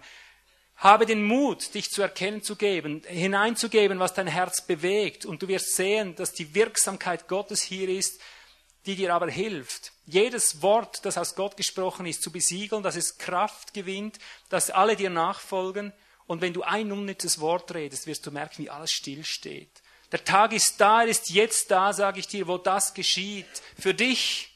Für dich ist er da, wo du von jedem unnützen Wort gerichtet wirst, nicht verdammt wirst, wo du zurechtgebracht wirst, wo du lernst, jedes Wort, das du sprichst, zu prüfen, ob der Geist des Herrn, die Königsherrschaft darüber ist, ob er der in dir wirkende und sprechende Handelnde ist, der dich drängende, oder ob du selber warst. Der Tag ist jetzt da, der kommt für dich nicht später. Das ist Gnade. Und ich sage dir noch einmal was. Du kannst auch das Hochzeitsmahl des Lammes in die Ewigkeit verschieben. Ich denke, es gibt hier verschiedene Dimensionen. Aber lass dir mal eines gesagt sein. Das Mahl, das Hochzeitsmahl des Lammes ist hier. Fasst du was, wovon ich spreche? Alles, was sein wird, das war. Hochzeitsmahl des Lammes ist letztendlich von seinem Wesen her nichts anderes, als dass du die Botschaft hörst, die dich mit ihm vereinigt. Du isst, du isst das göttliche Mahl, du isst das göttliche Wort, das dir zeigt, dass dir die Vereinigung einleitet mit ihm. Das Hochzeitsmahl ist das Essen, das dich auf die Hochzeitsnacht hin begleitet. Substanziell ist das alles da. Der Tag der Auferstehung ist substanziell da, weil du im Kleinsten beginnst, Samenkorn, Senfkornartig, weil du beginnst, den Tod zu Hause unter die Füße zu legen, weil du dem Reich des Friedens und dem Reich des Lebens verpflichtet lebst. Das war alles nicht da über Jahrhunderte, weil man es nicht beachtet hat. Man hat immer gewartet, bis man ewiges Leben da oben bekommt und hat nicht gemerkt, dass man mit dem Leben handeln muss. Substanziell wurdest du auferweckt, das kann dir jeder Christ besiegeln. Man sagt, ich bin mit Christus auferweckt und jetzt wartet man auf die große Auferstehung. Aber du hast durch Auferstehungsleben, hast du äonisches Leben bekommen wie ein Same. Ein Angeld, sagt es, durch den Heiligen Geist. Damit du jetzt alles Todeswesen, jedes Todeswort, was dich runterzieht, besiegst und austauscht, das Leben hineinkommt, dass du die Worte sprichst, die Leben drin haben. Wenn der Tod in einer Beziehung steckt zwischen dir und deinem Ehepartner, dass du diesen Tod zusammen signalisierst und sagst, die Stunde der Auferstehung ist in Substanz schon da. Wir überwinden diesen Tod. Wer überwindet, wer überwindet, wer überwindet. Und du beginnst das Todeswesen aus deinen Beziehungen heraus zu arbeiten, aus deinen Theologien das Todeswesen auszuwaschen, indem du das, das Wasserbad des Wortes nimmst und alles Todeswesen rausreinigst. Wenn Unreines geschieht in deinem Haus, in deiner Familie, wenn Unfriede da ist, du gehst nicht weiter darüber weg und lernst mit dem Unfrieden zu leben, sondern unter der Herrschaft des Friedens und des Lebens beginnst du das zu attestieren, jedes unnütze Wort als, als tot, als faul, als nicht fruchtbringend zu deklarieren. Und du gehst auf das Leben ein, das dich lehrt, wie man den Tod aus den Worten bringt, aus den Beziehungen bringt, aus der Theologie herausbringt, aus, den, aus dem Denken, aus dem Fühlen, aus dem Wollen, wie man den Tod aus jeder Ritze austreibt. Und dadurch, dass du das unterwirfst, hat die substanzielle Auferstehung in dir, nimmt Gestalt, so wie Paulus sagt, ich werde immer mehr in den Tod mit hineingenommen und ihr auch. Ihr werdet ständig den Tod überliefert, dass du konfrontiert wirst mit dem Tod in deinem Leben, damit Jesu Leben an unserem sterblichen Fleisch offenbar werde. 2. Korinther 4. Das ist alles im Gange und wir warten immer, bis es kommt und merken nicht, dass es da ist, dass diese kleinen Übungen im Kleinsten beginnen. Ich wünschte, wir können das fassen heute und es greifen und merken, wir müssen nicht auf alles erst warten. Es ist alles da. Wir müssen es nur nehmen. Wir müssen nur essen. Wir müssen es nur glauben. Jetzt möchte ich dir aber im Alten Testament fast abschließend, also ich rede hier von einer ganzen Welt, ich rede hier von einer Geschichte, von Dimensionen, da werde ich morgen früh mit Leichtigkeit noch dran. Ich versuche immer irgendwo das Wichtigste zu berühren, aber auf vieles muss man verzichten. Daniel 2 jetzt, die Stelle, über die könnte ich auch seit Jahren fast täglich predigen es nimmt kein Ende. Daniel 2, 34, dieses Traumbild des Nebukadnezar, König von, wo war er, Babylon. Er sieht dieses gewaltige Bild mit dem goldenen Haupt, mit dem silbernen Brustteil, bronzenen Bauch, mit den eisernen Schenkeln und den eisen- und ton vermischten Füßen. Dieses gewaltige Bild dort stehen. Und hier wird jetzt das ausgelegt nachher, was das ist. Vers 34, ja Daniel 2, du schautest, bis ein Stein losbrach, und zwar nicht durch Hände, und das Bild an seinem Kopf aus Gold traf und es zermalmte. Hey, schlaft ihr alle? Habt ihr gemerkt, dass ich was Falsches gelesen habe? Bitte, ich habe gelesen, du schautest, bis ein Stein losbrach, nicht durch Hände, und das Bild an seinem Kopf aus Gold traf. Es heißt, und das Bild an seinen Füßen aus Eisen und Ton traf und sie zermalmte. Da wurden zugleich das Eisen, der Ton, die Bronze, das Silber und das Gold zermalmt, und sie wurden wie Spreu aus den Sommertennen, und der Wind führte sie fort, und es war keinerlei Spur mehr von ihnen zu finden. Und der Stein, der das Bild zerschlagen hatte, wurde zu einem großen Berg und erfüllte die ganze Erde. Und dann kommt die Deutung. Es ist mir ganz wichtig, dass wir, dass wir uns Rechenschaft darüber ablegen, wo dieser Stein getroffen hat. Jetzt kommt die Deutung. Vers 36. Der, das ist der Traum, heißt es, und seine Deutung. Wir wollen sie, äh, wollen wir vor dem König ansagen. Du, o König, du König der Könige, dem der Gott des Himmels die Königsherrschaft, die Macht und die Stärke und die Ehre gegeben hat und überall, wo Menschen, Kinder, Tiere des Feldes, Vögel des Himmels wohnen, hat er sie in deine Hand gegeben. Also es umschreibt ein Weltreich, das erste, das große Weltreich. Ja. Und dich zum Herrscher über sie alle gesetzt. Du bist das Haupt aus Gold. Also klarer kann man es nicht mehr deklarieren. Er sagt, du Nebukadnezar, das babylonische Reich, du bist das Haupt aus Gold. Jetzt frage ich dich mal, ist dieses babylonische Reich untergegangen? Richtig, es ist untergegangen. Und dann wird es weiter ausgelegt. Dann sagt er, und Vers 39, es wird ein anderes Königreich erstehen, geringer als du, und ein anderes drittes Königreich, und das redet immer von Weltreichen, die die ganze Welt einnahmen, aus Bronze, das über die ganze Erde herrschen wird. Und ein viertes Königreich wird stark sein, wie Eisen, deshalb, weil das sich das Eisen, weil das Eisen alles zermalmt und zerschmettert, wie das Eisen, das alles zertrümmert wird es all jene zermalmen und zertrümmern. Also, dass wir das klar vor Augen haben, hier bekommt Daniel einen geschichtlichen Abriss über kommende Weltreiche und er sagt, du bist das, das goldene Haupt. Das ganze Bild wird ja dann in, in Daniel 7 noch mit anderen Bildern aufgenommen. In Daniel 7 haben wir es dann mit, mit einem Löwen zu tun, mit einem Bild des Löwen, das das Staatswappen, das Staatssymbol für Babylon war. Das zweite Reich mit Eisen, äh, mit Silber wird im Daniel 7 als Bär äh, deklariert. Das war das Medo-Persische Reich. Das dritte Reich, das mit Bronze angezeigt wird in Daniel 2, wird in Daniel 7 mit einem Pan Pardel verglichen. Ein Tier, das vier Köpfe hat. Das war die vier Nachfolgereiche von Alexander dem Großen. Haben wir es mit, mit Griechenland, mit Assyrien zu tun, mit Syrien, Griechenland, auch mit Israel und Ägypten. Das das vierte Reich, von dem wir gehört haben, das aus Eisen ist, mit den Schenkeln aus Eisen. Im Daniel 7 das Tier äh, mit zehn Hörnern, das beschreibt das römische Reich.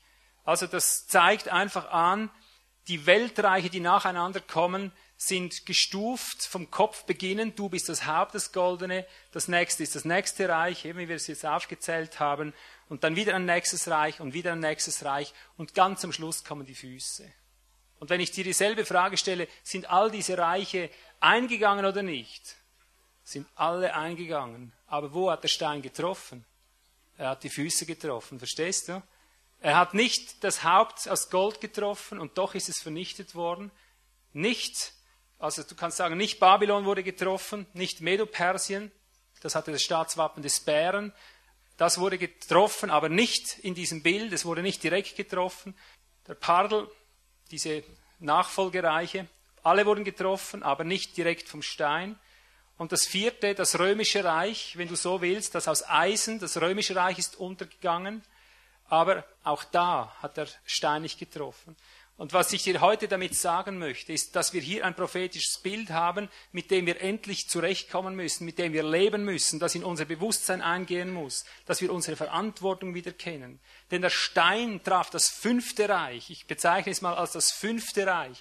Wir haben gewöhnlicherweise aus den Schenkeln und den Füßen ein einiges Reich gemacht, aber das stimmt gar nicht.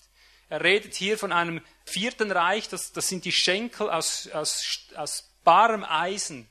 Das war das römische Reich. Und dann gibt es ein fünftes Reich, das hier nicht weiter dargelegt ist als mit dem Bild der Füße, das gemischt ist zwischen, zwischen Ton und Eisen und das wird getroffen. Und mir ist wichtig, dass wir dieses fünfte Reich verstehen, dass du verstehen lernst, dass du heute, hier und jetzt und heute in diesem fünften Reich lebst.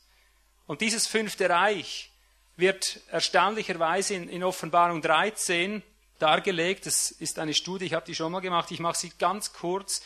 nur um es wieder ins Bewusstsein zu rufen, dass wir wissen, in welcher Zeit wir leben und was sich jetzt ereignet und auf welchem Weg es sich ereignet. Machen wir einen kleinen Ausflug nach Offenbarung 13, dass wir das prophetisch verstehen lernen. Magst du überhaupt noch? Oh, das ist super, wirklich. Oh, jemand Nein gerufen. Bist in der Minderheit. Gut, ich gebe mir Mühe, das so schnell als möglich abzuhandeln, dass wir da durchkommen. Aber wir müssen die Dinge verstehen lernen mit prophetischem Blick und dann werden wir wissen, was auf uns zukommt, was unsere Aufgabe ist. Darin wird sich nachher die ganze Botschaft zusammenfassen. Also Offenbarung 13 heißt es, ich stand, äh, er stand auf dem Sand des Meeres und ich sah aus dem Meer, das ist das Völkermeer, ein Tier aufsteigen, das zehn Hörner und sieben Köpfe hatte. Und auf seinen Hörnern zehn Diademe und auf seinen Köpfen Namen der Lästerung. Und das Tier, das ich sah, war gleich einem Pardel oder einem Panther und seine Füße wie die eines Bären und sein Maul wie eines Löwenmaul. Und der Drache gab ihm seine Kraft und seinen Thron und große Macht.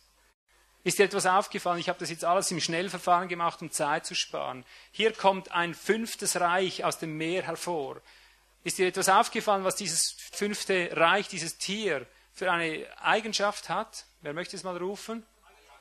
Es ist vereinigt, habt ihr gemerkt, es ist alles in allem. Wir haben gesehen von Babylon Staatswappen mit dem Löwen, mit dem Staatssymbol. Hier hast du den Löwen drin, ja?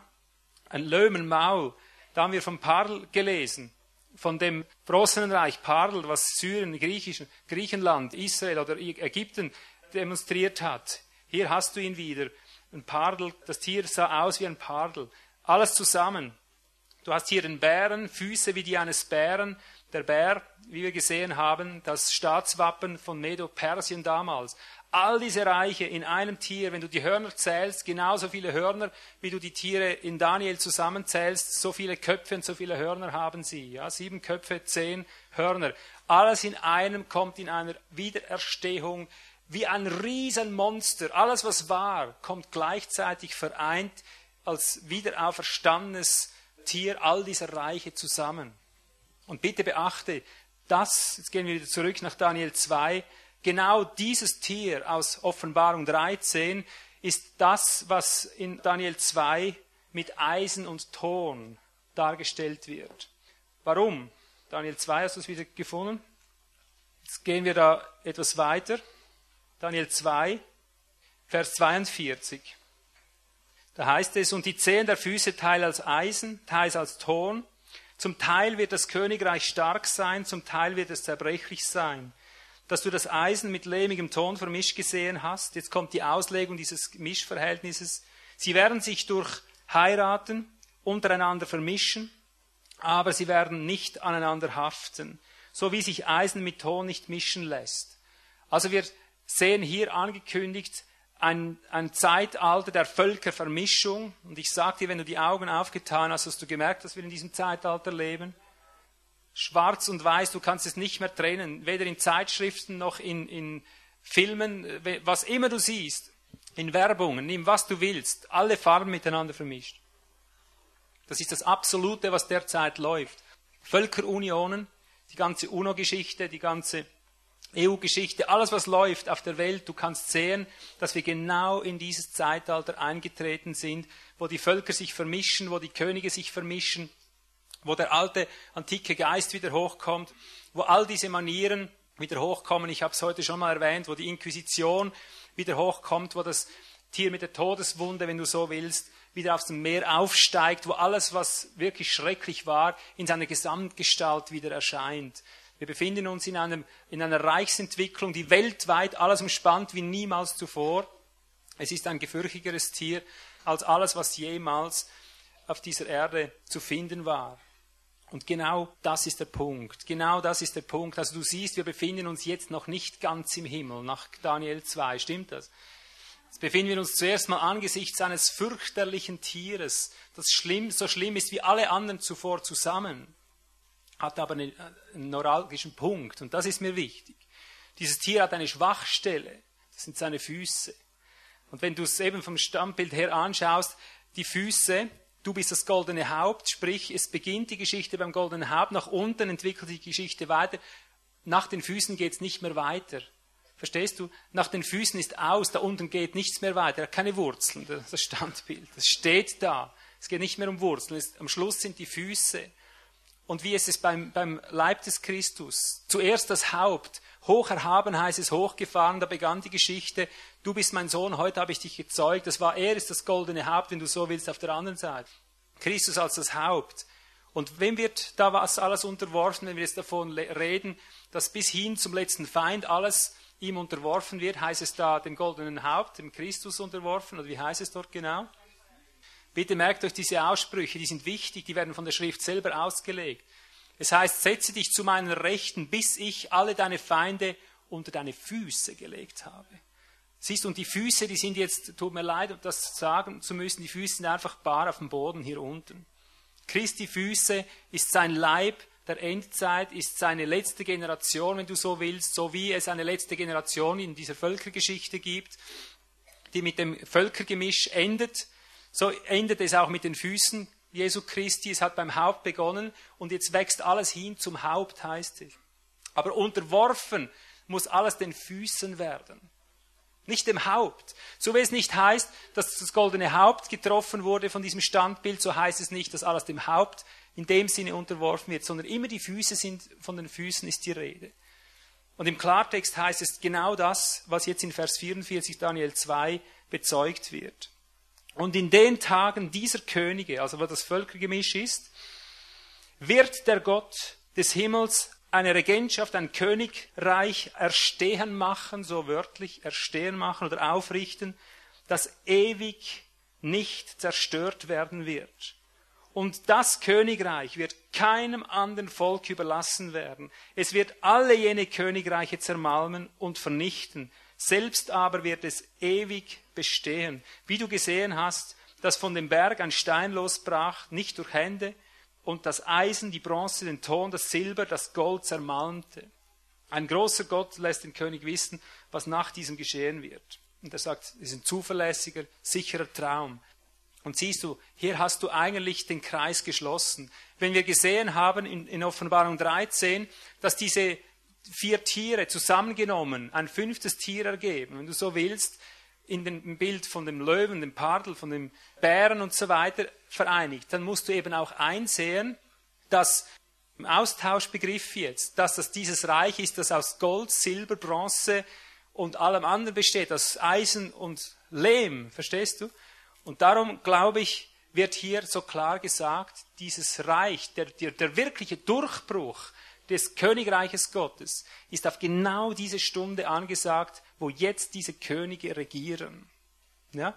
Und darum, wenn das Bild getroffen wird äh, von diesem Stein an den Füßen, wird zugleich alles Gold und Silber, das ganze Völkergemisch wird in sich zusammenbrechen. Also passt das wunderbar, weil das dasselbe ist. Es ist nicht nur Eisen und Ton, wenn du so willst. In Tat und Wahrheit ist es auch Gold und Silber und alles miteinander, eben dieses Gemisch halt. Es wird aber im Symbol von Eisen und Ton gezeigt, weil sich dieses Gemisch nicht verbinden lässt. Und darum wird es mit einem Bild gezeigt, das diese Schwachstelle aufzeigt. Das hat tönernen Charakter, es hält nicht zusammen. Und das ist der neuralgische Punkt für dieses ganze Gebilde, dieses ganze Tier. Es wirkt auf der einen Seite so stark, eben wie alle anderen Reiche zusammen, wie das römische Reich in seiner eisernen Gewalt. Aber was wir wissen müssen, das ist entscheidend für uns. Dieses Gebilde ist zerbrechlich. Dieses Gebilde zerbricht, wenn man so zünftig eins draufschlägt. Dann hält das nicht stand, dann bricht es in sich zusammen. Und darum ist es wichtig, dass endlich diese Stunde da ist, wo wir gehorchen lernen, wo wir mit dem Geist des Herrn mitgehen, dass er diesen Zerbruch endlich einführen kann. Lesen wir das noch einmal. Du hast es vielleicht überlesen, darum erwähne ich es nochmal. Äh, Daniel 2, 44 in der Mitte. Und das Königreich wird keinem anderen Volk überlassen werden. Und es, das redet jetzt von diesem Stein, dieses Volksgestein, es wird all jene Königreiche zermalmen und vernichten. Selbst aber wird es ewig bestehen. Und dann darf ich dich nochmal fragen, wer ist eigentlich Urheber des Zerbruches dieses Reiches hier unten, dieses fünften Reiches? Ja, es ist dieser rollende Stein, es ist der Leib Christi. Wisst ihr nicht, dass wir die Welt richten werden? Ich möchte mit diesem Wort nur eines bezwecken, dass uns die Augen dafür aufgehen, was auf uns zukommt. Dass uns die Augen aufgehen, dass wir nicht einfach auf etwas warten, was irgendwann kommt, dass du begreifst, die Zeit ist jetzt und das geschieht jetzt und dieser Stein rollt und es wird erstehen gemacht. Das ist nicht so, dass es einfach einen Knall gibt und dann ist es erledigt. Es ist etwas, das auch wieder organisch geschieht. Dieser Stein ist am Nahen, er rollt, er nimmt das Land ein, er geht Schritt um Schritt und wenn das soweit ist, dann vereinigt er alles. Und dann geht es sehr schnell. Aber das Ganze ist ein Prozess, der ins Rollen gebracht wird. So wird dieses Bild eigentlich dargelegt. Es ist nicht wie ein Blitz vom Himmel, der mit einem Schlag da ist. Es ist etwas, das am Anrollen ist, das am Kommen ist. Siehst du, und darum ist auch dieses Wort äh, aus Offenbarung am Schluss, dieser Ruf, komm, ist ein Ruf, nicht in dem Sinne, komm, um uns zu dir zu nehmen, sondern ist ein Ruf, komm und hilf uns hier unten, dass wir dieses Reich unter die Füße kriegen. Denn uns ist es unter die Füße geboten. Geschwister, ich möchte das in unsere Mitte stellen, damit wir erkennen, dass wir nicht einfach hier unten Däumchen drehen können und sogar ganz und gar ohne Konfrontation auskommen. Wir sind jetzt in der nahe Phase, wo das Kommen des Herrn wie der Dieb in der Nacht stattgefunden hat. Ich muss es einmal so sagen. Für die Welt, die erkennen nicht, dass der Herr genaht ist, dass seine Königsherrschaft Einzug genommen hat, dass das Volk anfängt, seinen Weisungen zu hören. Aber er ist schon hier. Verstehst du? Und für diejenigen, die das jetzt nicht mitbekommen, ist er wie ein Diebe der Nacht. Und das bedeutet, du kannst die Stellen übrigens auch noch nehmen. Ich habe die, irgendwo habe ich diese aufgeschrieben. Offenbarung 16, 14 redet er davon, wie ein Dieb in der Nacht. Oder Offenbarung 3, 3. Oder 1. Thessalonicher 5, Vers 2. Dreimal wird es so bezeugt, dass er kommt wie ein Dieb in der Nacht. Aber immer wieder mit dem Hinweis, wenn du mich nicht siehst, wenn ich komme, wenn ich erscheinend bin, wenn ich auferscheine, so wörtlich eigentlich, werde ich für dich sein wie ein Dieb. Ich werde, du wirst überrascht sein, aber es wird dann zu spät sein. Für uns, wir sehen, dass seine Gegenwart jetzt schon da ist, dass er das alles schon formt, dass er das alles schon wirkt, dass er alles in Bereitschaft bringt, dass er sein Volk hören lernt. Er ist bereits da im Geist, um den Durchbruch richtig durchzustarten. Mir ist es so wichtig, dass du begreifst, das Ganze hatte diesen heilsgeschichtlichen Charakter. Gott hat es in der Reifezeit so lange warten lassen, bis dieses letzte Reich hier steht. Das war auch mit Bedingung, dass sich das durchsetzen kann. Aber jetzt ist es soweit und wir müssen erkennen, in was für ein Werk, in was für ein gewaltiges Werk wir mit hineingenommen sind. Denn dieser Stein rollt und es ist dieses Volk, das diesen rollenden Stein ausmacht, das über Segen und Fluch letztendlich entscheidet hier unten. Und jetzt darf ich dich wieder erinnern an das Wort Jesu, das er gesagt hat, ganz am Anfang. Jetzt muss ich aber trotzdem mal kurz fragen. Ich glaube, wir brauchen noch eine kurze Pause. Mögt ihr? irgendwie habe ich den Eindruck, jetzt, jetzt muss ich entweder ganz schnell abschließen oder wir brauchen noch mal eine Pause. Ja, ich spüre, dass jetzt einfach äh, ein, ein Maß im Moment gerade gefüllt ist. Ich würde sagen, wenn wir, wenn wir nur fünf oder zehn Minuten nur durchatmen, nochmal ganz kurz Luft holen, möchte ich den Abschluss noch machen, dass uns der richtig rüberkommt. Aber dass wir nicht uns in Gespräche verwickeln, ich möchte nicht mehr lange predigen, aber ich möchte das nicht jetzt einfach durchwürgen. Versucht jetzt einfach, wenn es geht, still auf dem Platz zu bleiben, durchzuatmen, ein bisschen zu entspannen, in dem drin zu bleiben, was wir gehört haben. Wer dringend aufs Klo muss, bitte versucht in zehn Minuten hier zu sein. Einfach so eine stille, ganz, ganz stille Pause, dass wir den Schluss nicht verpassen.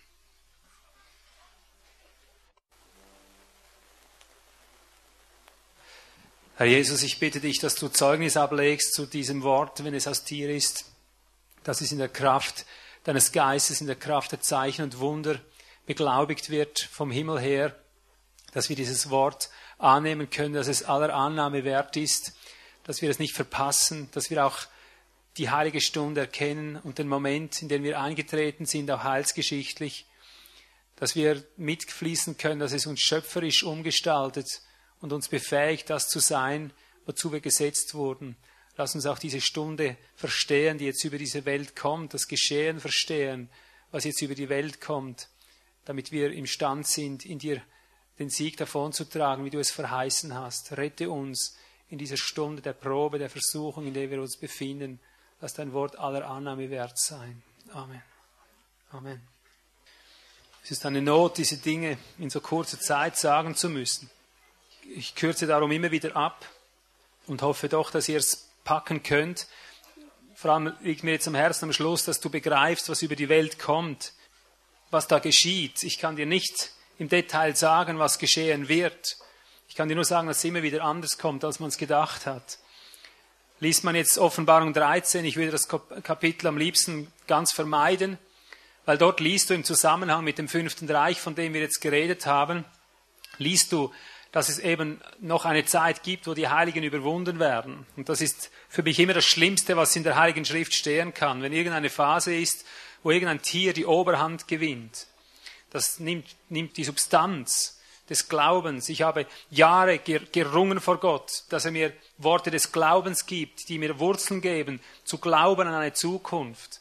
Wenn du nämlich hineinsiehst, was alles schon geschehen ist in der Geschichte und hineinsiehst ins Wort, was noch alles geschehen muss, dann ist es eine sehr große Gnade, wenn du Glauben findest, wenn du, wenn du die, die Basis findest, um, um ein siegreiches Leben zu leben.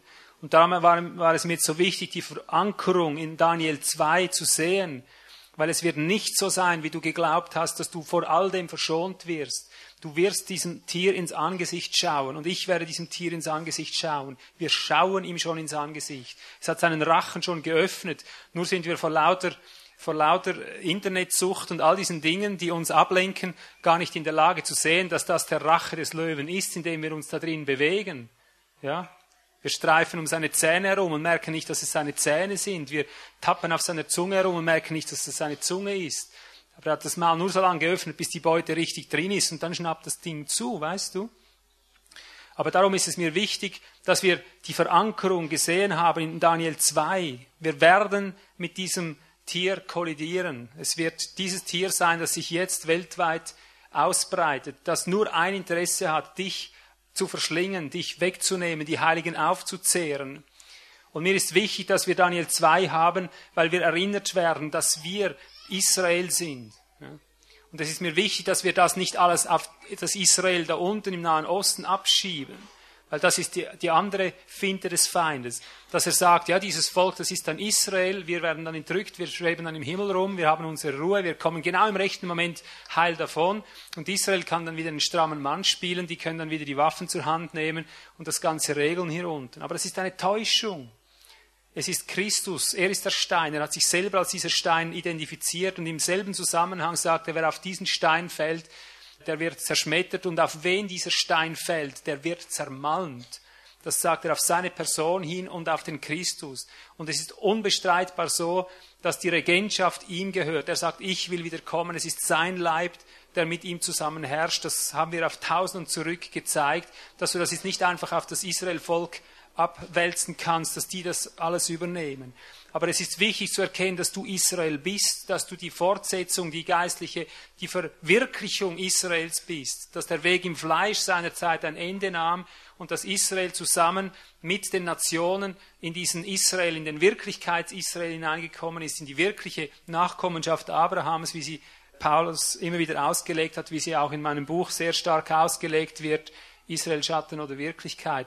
Und Israel wird auch in diesen unseren Tagen wird am Ende jetzt der Nationengeschichte, wo die Nationen ausgeherrscht haben, wird Israel in dieser Heimsuchung, wenn er sein Reich einfordert, wenn Christus sein Reich, seine Herrschaft einfordert, wird jetzt eine Welle ergehen, wo wir mit Sicherheit sehen können, dass aus den Juden durchs ganze Israel hindurch die ganze verheißene Schar versiegelt wird und mit hineinkommt. Als Abschluss der Ernte wird auch der Weinstock abgeerntet werden und all die Juden werden mit hineingenommen als Abschluss dieser ganzen Geschichte. Aber ich bitte das einfach treulichst zu unterscheiden, dass wir nicht sagen, eben die Juden, da geht dann die Geschichte weiter, mit der Gemeinde ist sie zu Ende. Das stimmt einfach nicht. Es ist eine dramatische Irrlüge, Irrlehre, die dir dein Leben abwirkt, die dir deine Glaubenssubstanz wegnimmt, weil es ist für dich jetzt entscheidend wichtig, dass du merkst, dass du Israel bist in dieser Zeit. Und dass der Israel hier steht, wie er immer hier gestanden ist, vereint halt mit Juden und, und Heiden in einem.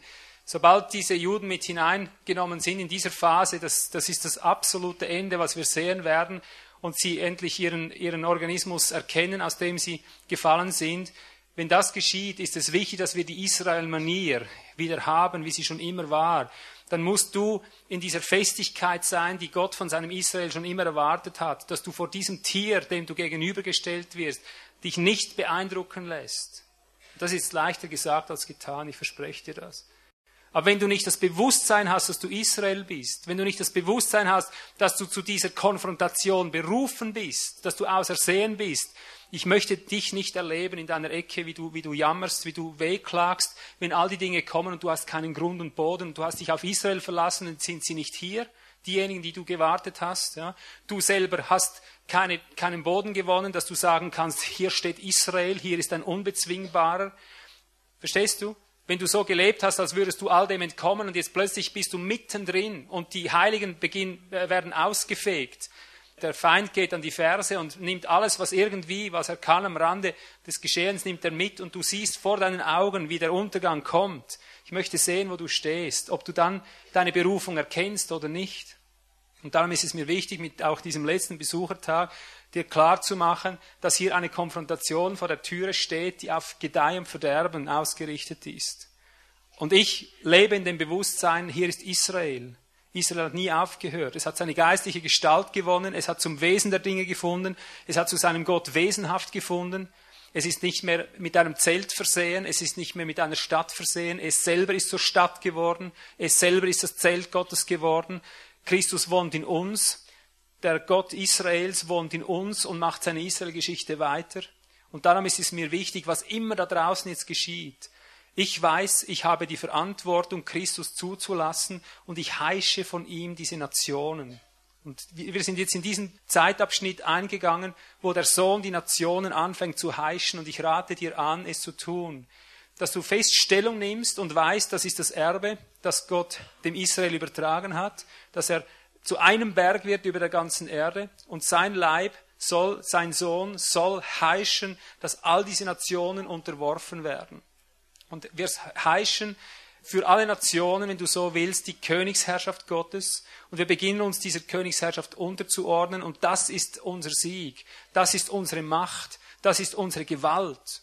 Und wenn ich nicht sagen kann, Israel ist berufen, unverwundet aus dem Kampf zu kommen, auch diesem Tier gegenüber, wenn ich nicht sagen kann, das ist nur jetzt das stärkste Stück, was Gott je in der Menschengeschichte über die Bühne hat gehen lassen, wenn ich das nicht sagen kann, werde ich von dem Tier beeindruckt und ich werde zerfressen, ich habe nicht den Stand, den Gott mir zumutet.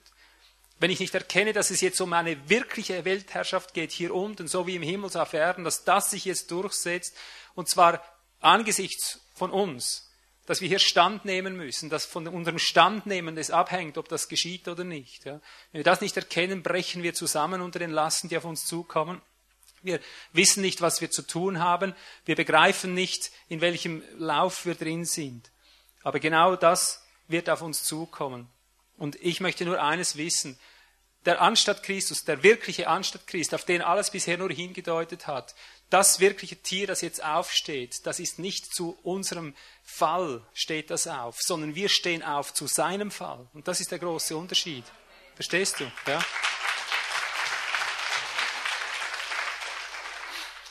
Aber das wird nicht mit Waffen in der Hand geschehen. Das ist ganz wichtig, dass du es begreifst. Nicht durch Heeresmacht, nicht durch Menschentüchtigkeit spricht der Herr, sondern durch meinen Geist. Und wie geschieht das? indem wir die Regentschaft Gottes heischen über alle Nationen, indem wir fordern, dass die Nationen unterworfen werden. Es geschieht nur auf dem Weg, dass wir selber in die Regentschaft eingehen. Indem wir sagen, die ganze Erde gehört des Herrn und wir haben die sichtbare Welt vor uns und wir haben die Verwandlung dieser sichtbaren Welt vor uns und wir sagen, jetzt stehen die Söhne Gottes auf, um diese Erlösung in diese Schöpfung, in die Gesamtschöpfung hineinzubringen, dass die Regentschaft wieder dem Frieden gehört. Wenn wir eingehen und überall in diese Regentschaft eingehen, löst das eine geistliche Konfrontation aus. Ich kann dir nur sagen, fass es im Glauben, wenn du es fassen kannst, was ich jetzt sage. So wahr wir uns als Israel identifizieren und mit hineingehen und diese Regentschaft erwarten, dass sie sich jetzt ganz durchsetzt, und zwar sichtbar über alle Nationen. Dadurch wird ein, ein Konflikt ausgelöst, der wird geistlich ausgetragen. Die Nationen bäumen sich dagegen auf. Sie wollen das nicht. Aber das Problem ist, sie haben es mit einem Bann zu tun, der über sie kommt, wenn sie sich dagegen aufsträuben. Weil der Christus bisher das nicht geheischt hat und nicht darauf, äh, der Organismus des Christus nicht gesagt hat, hier steht der Israel, jetzt kommt er, jetzt fordern wir die, die Regentschaft, weil wir in diese Position nicht eingegangen sind, ist auch dieser Stein nie im Rollen, richtig ins Rollen gekommen, jetzt in der Praxis. Aber indem wir mit Gott Schritt halten und mit dieser Welle mitgehen, mit seiner Regentschaft, geschieht es, dass wer immer dagegen aufsteht, ein Riesenproblem bekommt in seinem Leben. Und das wird immer sichtbarer werden. Diese Zusammenhänge werden immer sichtbarer werden, dass wer diesem heiligen Stein widersteht, ein großes Problem sich einhandelt, dass es ihm so schlecht geht, dass er, dass er nicht mehr zurechtkommt in seinem Leben. Oder dass durch das Hinwachsen des Organismus, dass eine Welle ausgelöst wird, wie geschrieben steht, wenn der Teufel das Kindlein nicht erwischen kann, Offenbarung 12, geht er halt hinter der Mutter her und dann hinter dem Nachkommen her. Wenn er immer nicht erwischen kann, nimmt er die nächste Generation. Also es gibt ein großes Problem hier unten. Aber der Kampf, den das Ganze ausmacht, ist, ich möchte es am liebsten mit einem Bannstrahl vergleichen. Ich nehme dir ein Beispiel Abraham, nachdem er geprüft ist, ja, nachdem Gott ihn erwählt hat und so weiter. Er ist unterwegs. Hast du schon beachtet, was mit dem Mann geschehen ist? Es war nur ein Mann. Was geschah, als er zum Beispiel sagte äh, zu seiner Sarah, sag mal, du seist meine Frau, was geschah da mit dem König? Magst du dich erinnern? Und mit seinem Volk? Er hat nur die Sarai genommen, hat sie nicht angefasst. Und das, wenn du das so liest, könntest du denken, das war eine Sache von ein, zwei Abenden, ja? Weil er sagt ja, Gott sagt ihm, ich werde dich umbringen der, im Traum. Ich werde dich umbringen, wenn du diesem Propheten sein Weib nicht zurückgibst. Und er sagt, Moment, er hat gesagt, es ist seine Schwester, ich, ich habe in Lauterkeit des Herzens, ich habe sie ja nicht berührt. Und dann sagt Gott, ja, ich weiß, dass das lautere Absichten waren und dass du sie nicht berührt hast. Ich wollte eben darum, dass du sie nicht berührst. Ich dachte, ich denke, an diesem Abend wollte er sie zu sich holen. Ich vermute das mal so, ja. Oder am nächsten Abend dachte, jetzt will ich mal die Sarah äh, aus dem Harem holen, um sie mal kennenzulernen, etwas näher. Und dann greift Gott ein und sagt, du bist des Todes, weil du diesen Mann angerührt hast. Und wenn du die Geschichte zu Ende liest, siehst du, dass die Wirkung, nur weil dieser König diese Frau zu sich nahm, er hat ihr nichts angetan, sie nicht berührt, nichts, aber die Wirkung war, dass, dass im ganzen Königshaus keine Kinder mehr geboren wurden. Waren alle Mutterschoße verschlossen. Hast du das auch schon gelesen? Überall in seinem ganzen Land herrschte ein einziger Bannstrahl, weil dieser Mann die Frau Abrahams genommen hat. Warum? Weil Abraham Schritt hielt mit Gott, weil er in Gott wandelte, hat das diesen Bannstrahl, diese Auswirkung, wer immer da Unrecht tat, ihn irgendwo antastete, ihm irgendwo zu nahe trat, hat das wie auf ihn zurückgeworfen. Und siehst du, wir machen nichts, wir kommen nicht, nehmen nicht irgendwelche Waffen zur Hand und beginnen ein Reich aufzubauen. Verstehst du? Wir gehen nicht und bekämpfen die Welt. Aber was wir endlich begreifen müssen, wir gehen jetzt ein in das eingebrochene Reich des Friedens. Wir beginnen dem Frieden verpflichtet zu leben und je mehr wir das tun, desto mehr wird jeder, der sich auch nur in Gedanken anfängt, mit uns auseinanderzusetzen und das aufhalten will, das beherrschen will, wird sich fürchterlich in die eigenen Finger schneiden. Das ist die Waffe, verstehst du? Indem du dem Frieden verpflichtet bleibst und immer mehr dazukommen, bildet sich wie eine heilige Atmosphäre und dieser heilige Boden, von dem ich am Anfang sprach, wird offenbar. Es kommt zu Eskalationen. Und damit du das auch wieder eben im, im Wort angesiedelt findest, erinnere ich dich an andere Begebenheiten, an ganze Königreiche, die darunter litten. Ich erinnere dich an Mose und die Zeit in Ägypten mit Josef und so weiter.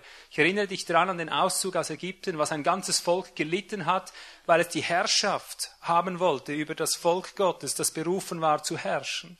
Überleg selber, ob du solchen Bandstrahlen standhalten könntest, wenn Gott mal so ein Werk tut, wenn es an der Stunde ist, wenn es an der Zeit ist, dass er seine Regentschaft aufrichtet. Verstehe recht, wir fordern die Herrschaft Gottes über der ganzen Erde. Wir fordern die Unterwerfung der Nationen unter Christus. Das fordern wir vor dem Geist und gehen selber ein. Wir heischen das von Gott und das ereignet sich dadurch. Wir gehen selber ein und das hält niemand auf. Und wenn wir nicht sprechen von der Herrschaft über alle Nationen des Christus, im wahrsten Sinne des Wortes jetzt, ja, wenn wir nicht davon sprechen, ist dieser Stein gar nicht im Rollen. Ja. Aber sobald wir davon sprechen, sobald wir es ausleben, ist jeder, der auf Konfrontation geht, verurteilt, sich selber zu schaden. Er stolpert über diesen Stein oder er wird von diesem Stein weggerafft. Dieser Stein rollt. Wir sind dem Frieden verpflichtet, wir bleiben dem Frieden verpflichtet. Und das, was der Friede spricht, das tun wir. Das kann kein Mensch mehr aufhalten. Das ist das Geheimnis der Durchsetzung. Daniel 2 war nicht die einzige Prophetie, die zu seiner Zeit unter dem Volk Gottes Kraft gab, das Volk auszurichten oder mit Hoffnung zu erfüllen.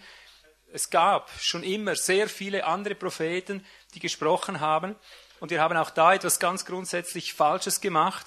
Denn Paulus lehrte uns noch, wir sollen Weissagen und Prophetien nicht verachten. Wir sollen aber unterscheiden lernen und das Gute behalten. Kennt ihr, gell? Und auch da haben wir nie, nie wirklich dem, dem Herrn gehorcht. Im Glauben, Gott zu gehorchen, haben wir unsere Bibeln festgemacht, abgegrenzt. Und letztendlich, wenn man mal konsequent ist, hat man alle übrigen Weissagen, die nebst der Bibel existieren, eigentlich in eine Schublade gesteckt. Und dadurch, sehr oft sind wir ihrem, ihrem Gehalt entgangen. Ich möchte das nur hier wieder einflechten, um dir zu sagen, dass Gott das alles rächen wird. Wenn er durch irgendwelche Menschen, durch irgendwelche Schriften gesprochen hat, musst du damit rechnen, wenn du es verworfen hast oder wenn wir es verworfen haben, dass entscheidende Glaubenskraft nur über solche Wege wieder zurückgewonnen werden kann, wenn man sich darunter beugt zu dem, was Gott schon gewirkt hat. Ich kann dir nicht sagen, was auf dein Leben zukommt, aber ich will dir nur ein Beispiel geben, was für, für mich für Kostbarkeiten wir über all die Jahrhunderte aus den Augen verloren haben, die mir aber einen ganzen eine ganz entscheidende Kraft geben zu dem Glauben an Daniel, was wir gelesen haben, nicht losgelöst von dem, sondern als Bestätigung, als zweite und dritte und vierte Zeugen dessen, was mir Vision gibt, wie das Ganze geschieht, was jetzt abläuft. Ich nenne hier keine Namen, ich könnte es dir noch nicht mal sagen, welche Quellen es sind. Ich habe mich über Jahre immer wieder mit Prophetien beschäftigt, in ganz nüchternem Maß. Einfach nur geschaut, wo wirkt das Leben, wo wirkt der Friede, gar nichts anderes. Und ich muss sagen, du hast manchmal Stunden Arbeit, bis du wieder ein Krümel Gold findest, aber das ist Gold. Ja? Und wir hätten gute Wechsler sein sollen, die das, das Falschgeld vom Echten unterscheiden, das Echte behalten, das Falsche verwerfen.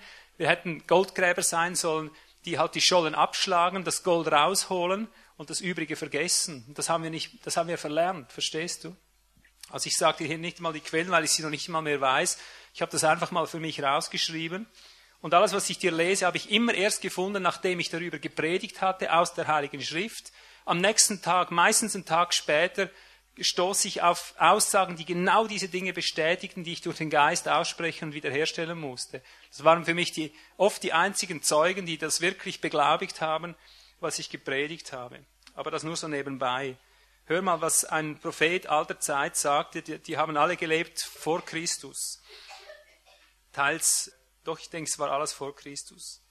Da heißt es aber, die Stadt meiner Gerechten wird ein Hindernis für ihre Rosse sein. Also es redet ganz von der letzten Zeit im Zusammenhang, von unserer Zeit, wenn du so willst. Die Stadt meiner Gerechten wird ein Hindernis für ihre Rosse sein. Sie werden untereinander das Morden beginnen und ihre Rechte wird gegen sie selbst erstarken. Kennst du das? Was geschieht eigentlich jetzt in, in der Welt? Sie beginnen untereinander das Morden ihre Rechte erstarkt gegen sich selber, die ganze Terrorismusbekämpfung. Sag mir, wenn das nicht die Erfüllung dieses Wortes ist, sag mir, was es dann ist. Ja?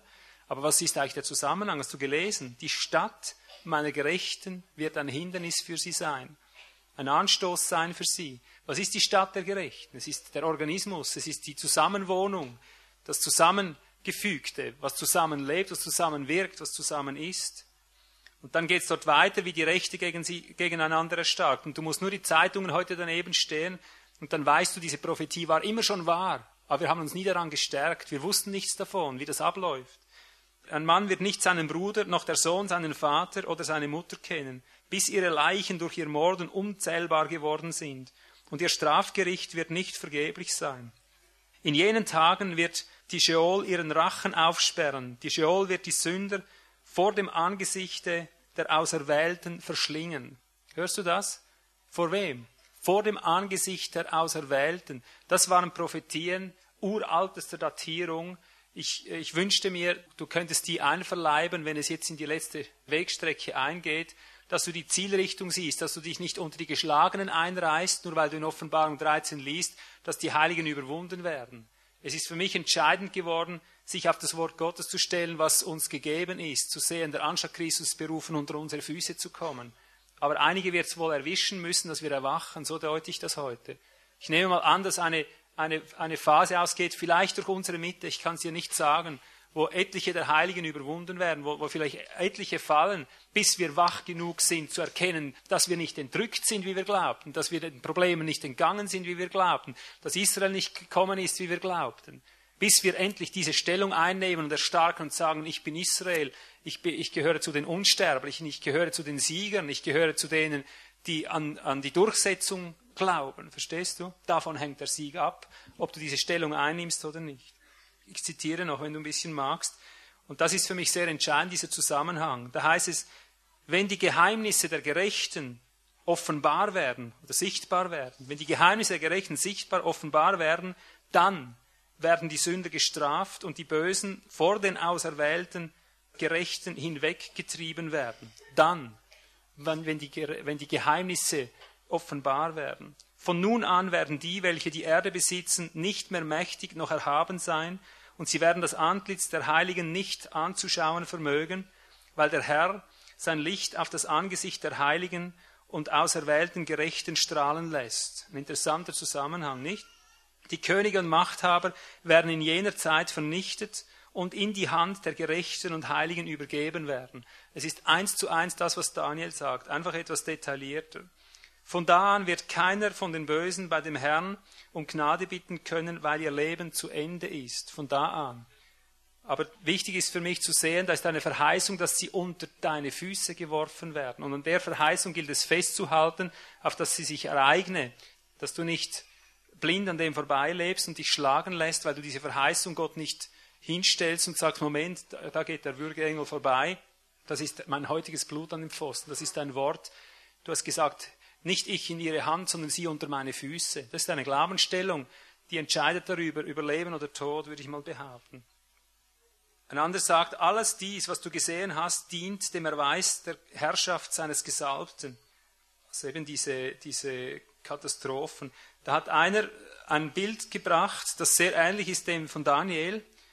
Ich zitiere nur mitten raus. Jene Berge, die deine Augen gesehen haben, der Berg von Eisen, der von Kupfer, der von Silber, der von Gold, der von weichem Metall und der von Blei, sie alle werden vor dem Auserwählten wie Wachs vor dem Feuer sein und wie Wasser, das von oben her über jene Berge hinabfließt, herabfließt. Sie werden schwach vor seinen Füßen sein.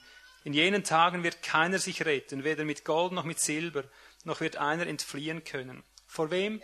Vor den Auserwählten, vor, dem, vor den Füßen des Auserwählten. Oder da. Danach wird der Gerechte und Auserwählte das Haus seiner Versammlung erscheinen lassen. Auch das ist etwas sehr Wichtiges. Nachdem man immer wieder von der unsichtbaren Gemeinde geredet hat, Gott lässt sein Haus erscheinen.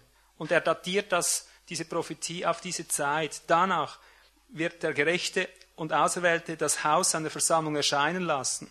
Von nun an wird sie nicht mehr gehindert werden im Namen des Herrn. Von nun an, hast du es gut gehört? Das ist für mich Prophetie pur. Von wann an wird sie nicht mehr gehindert werden? Wenn sie sichtbar geworden ist, wenn sie sichtbar in die Sichtbarkeit zurückgefunden hat, wo sie eigentlich ihren Auftrag hat. Von da an wird sie nicht mehr gehindert werden können. Diese Berge aber werden nicht so feststehen, wie die Erde vor seiner Gerechtigkeit und die Hügel werden eine Wasserquelle sein und die Gerechten werden vor der Bedrückung der Sünder Ruhe haben.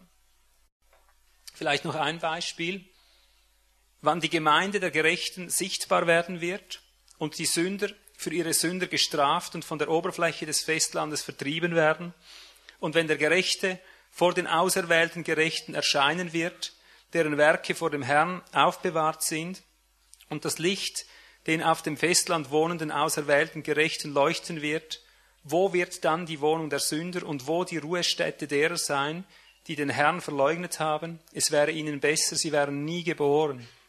Und was mich bezeichnend dünkt, diese Prophetien übereinstimmend reden davon, wenn du sichtbar wirst, wenn du dich zu dem stellst, was deine Berufung, was deine Aufgabe ist. Ich sagte, es wird dann den Menschen so ergehen, wenn du diese Königsherrschaft einforderst und in sie eingehst und alle mit dir mitnimmst. Es wird ihnen ergehen wie den Philisten, die die Bundeslade, sprich die Herrschaft Gottes an sich gerissen hatten. Sie hatten einen Bandstrahl über sich, bis sie nur noch daherkrochen und dann Abbilder von ihren Beulen, von ihren Pestbeulen mit Mäusen und was weiß ich was alles machten, um Gnade, um, um Gnade zu flehen. Wann hat es stattgefunden? Als sie eingingen. Und das ist für mich die Antwort, das ist für mich der Auftrag, das ist für mich die Aufgabe, die sich uns stellt, dass wir in das eingehen, wovon wir predigen, dass wir es einfach ausleben. Und das wird eine unüberwindbare Flut mit sich bringen. Und seht ihr, jetzt ist die Zeit da, wo Christus anfängt, diese Nationen als sein Erbe zu fordern. Es ist jetzt soweit, dass sich das wiederholt, was sich schon einmal ereignet hat, denn Christus ist gekommen eigentlich zur Rettung der Nationen. Er hat die Nation immer wieder, oder Israel auch immer wieder dort gerettet, wo es errettungsbedürftig war, wo es nicht mehr konnte, wo es nur noch schrie um einen Erlöser. Dann hat er sich ihnen als Erlöser gezeigt. Und so ist der Christus auch berufen, mit anzusehen, wie eigentlich eben die Gottlosen, je länger, desto mehr sich gegenseitig verzehren.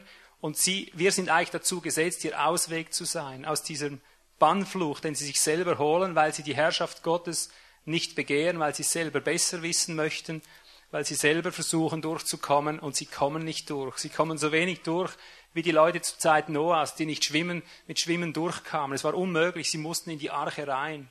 Und dahingehend wird es Gott bringen, dass die, die Menschen sehen, dass dein Schiff schwimmt, dass du Boden unter den Füßen hast und dass das unbezwingbar ist. Und je mehr man dich angehen möchte, je mehr man uns angehen möchte, desto mehr wird das ganze Boot ins Wanken kommen, desto hilfsbedürftiger werden sie werden, desto mehr werden sie daran zerbrechen. Den Schlusspunkt sehe ich darin, und das ist in Offenbarung 12 verankert, die Bestimmung Gottes ist so, dass das Stärkste vom Schwächsten überwunden werden muss. Du hast in Offenbarung 12 dieses Bild dieses fürchterlichen Drachens, nach, der nach Blut schnaubt, der vor einem Säugling, einer Gebärenden steht, die ein Kind gebärt. Und dort im Zusammenhang, das wäre jetzt wieder eine ganze Predigt für sich, siehst du, wie dieses Knäblein vor dem, vor dem Rachen des Tieres weggenommen wird und entrückt wird. Und im Zusammenhang, wenn du das mal genau studierst, dieses Kapitel, wirst du sehen, dass dieses Knäblein identisch ist mit der Überwinderschar, die eigentlich dieses Tier überwunden hat. Also das ist ein, ein prophetisches Bild und das muss man einmal verstehen lernen. Das kannst du nicht mit der Vernunft einordnen. Du kannst nicht sagen, ein Säugling, wie könnte ein Säugling einen Drachen überwinden. Ja? Aber faktisch ist es diese Wirklichkeit, von der wir hier zeugen. Es ist das, was am Ende geschieht. Ein Volk den Füßen gleich, das Verächtlichste, wenn du so willst, am ganzen Leib, die Füße, die man bedecken muss und so weiter, die auch stinken können, gell, weißt du, wie alles andere auch, vielleicht noch mehr. Dieses Volk, das eigentlich am Ende kommt, das ganz am Schluss ist, das Schwächste, wenn du so willst, dieses Volk ist wie einem Säugling verglichen. Es ist etwas, das ganz neu ansetzt, das ganz frisch beginnt, wenn du so willst. Am Ende, nicht am Anfang, nicht beim goldenen Haupt, sondern bei den Füßen. Dort schlägt der Stein ein. Dort, wo das Volk eigentlich am Ende ist. Dort, wo du eigentlich den Eindruck hast, wir haben alles vergamed oder wer bin ich oder was kann ich. Du fühlst dich so hilflos wie nur mal ein Säugling gegenüber dem Drachen. Das ist die Konfrontation, dass das Starke von dem Schwachen überwunden wird. Aber für mich muss das Schwache etwas in sich tragen von dieser Kraft des Glaubens, dass du sagen kannst, ich fühle mich zwar wirklich wie eine Schnecke gegen ein Ungeheuer, wie ein Säugling gegen ein Ungeheuer, ich fühle mich da überhaupt nicht in der Lage, aber Herr, ich fordere deine Herrschaft, dass sie sich durchsetzt jetzt. Dass du das in deiner Schwäche sagen kannst, Schwachheit wäre zur Kraft, Niederlage wäre zum Sieg, ja. Tod wäre zum Leben, Ohnmacht wäre zur Allmacht, dass du in dieser Stellung verharren kannst und dich nicht fürchtest, wenn dieses Tier anfängt um sich zu greifen, anfängt zu schnauben, dass du weißt, das gehört zur Geschichte dazu. Für dich ist nur entscheidend, heische von mir und ich werde dir die Nationen zum Erbe geben. Sag nicht weiter, Israel, komm und helfe mir. Sag nicht weiter, Gott, entrücke mich schnell, dass ich vor dem Tier wegkomme. Erkenne, dass du in deiner Schwachheit rufen sollst, Herr, ich heische von dir die Nationen, gib sie jetzt unter meine Füße. Nicht mich in ihre Hand, sondern sie unter meine Füße. Das mag seltsam klingen, wenn du das mal betest, wenn du das mal aussprichst. Es mag unheimlich klingen, das mag überheblich klingen, mag klingen, wie es will. Aber tu es einfach mal. Tu es einfach mal im Glauben. Beginn in deiner schwächsten Stunde zu sagen, und so ist es recht, schwächer könnte ich nicht mehr sein. Der Schwache ist berufen, das Starke zu überwinden. Und jetzt sage ich, unterwerfe mir die Nation unter meine Füße, gib mich nicht in dieses, diesem Gebilde hin, das jetzt nach mir greift, sondern lass mich sehen, dass ich auf der Siegerseite bin Bring mich in die Verwandlung hinein, bring mich in die Errettung hinein, dass ich über diesem Tier stehen werde, denn die Entrückung ist ein Erhobenwerden, wenn du es mal bildlich nimmst, über das Haupt dieses Tieres in eine höhere Dimension. Ergreift dir so die Errettung, ergreift dir so den Sieg und sage, ich bin untödlich, ich gehöre zu Israel und der Bund ist, dass wir nicht unterliegen werden. Und dieses schlimmste Tier, diese größte Schwachheit zusammen mit dieser größten Übermacht, das Tier ist jetzt bestimmt zu fallen. Der Antichrist fällt unter meine Füße, nicht ich unter seine. Mach dir das fest in deinem Herzen, ich bitte dich. Ja.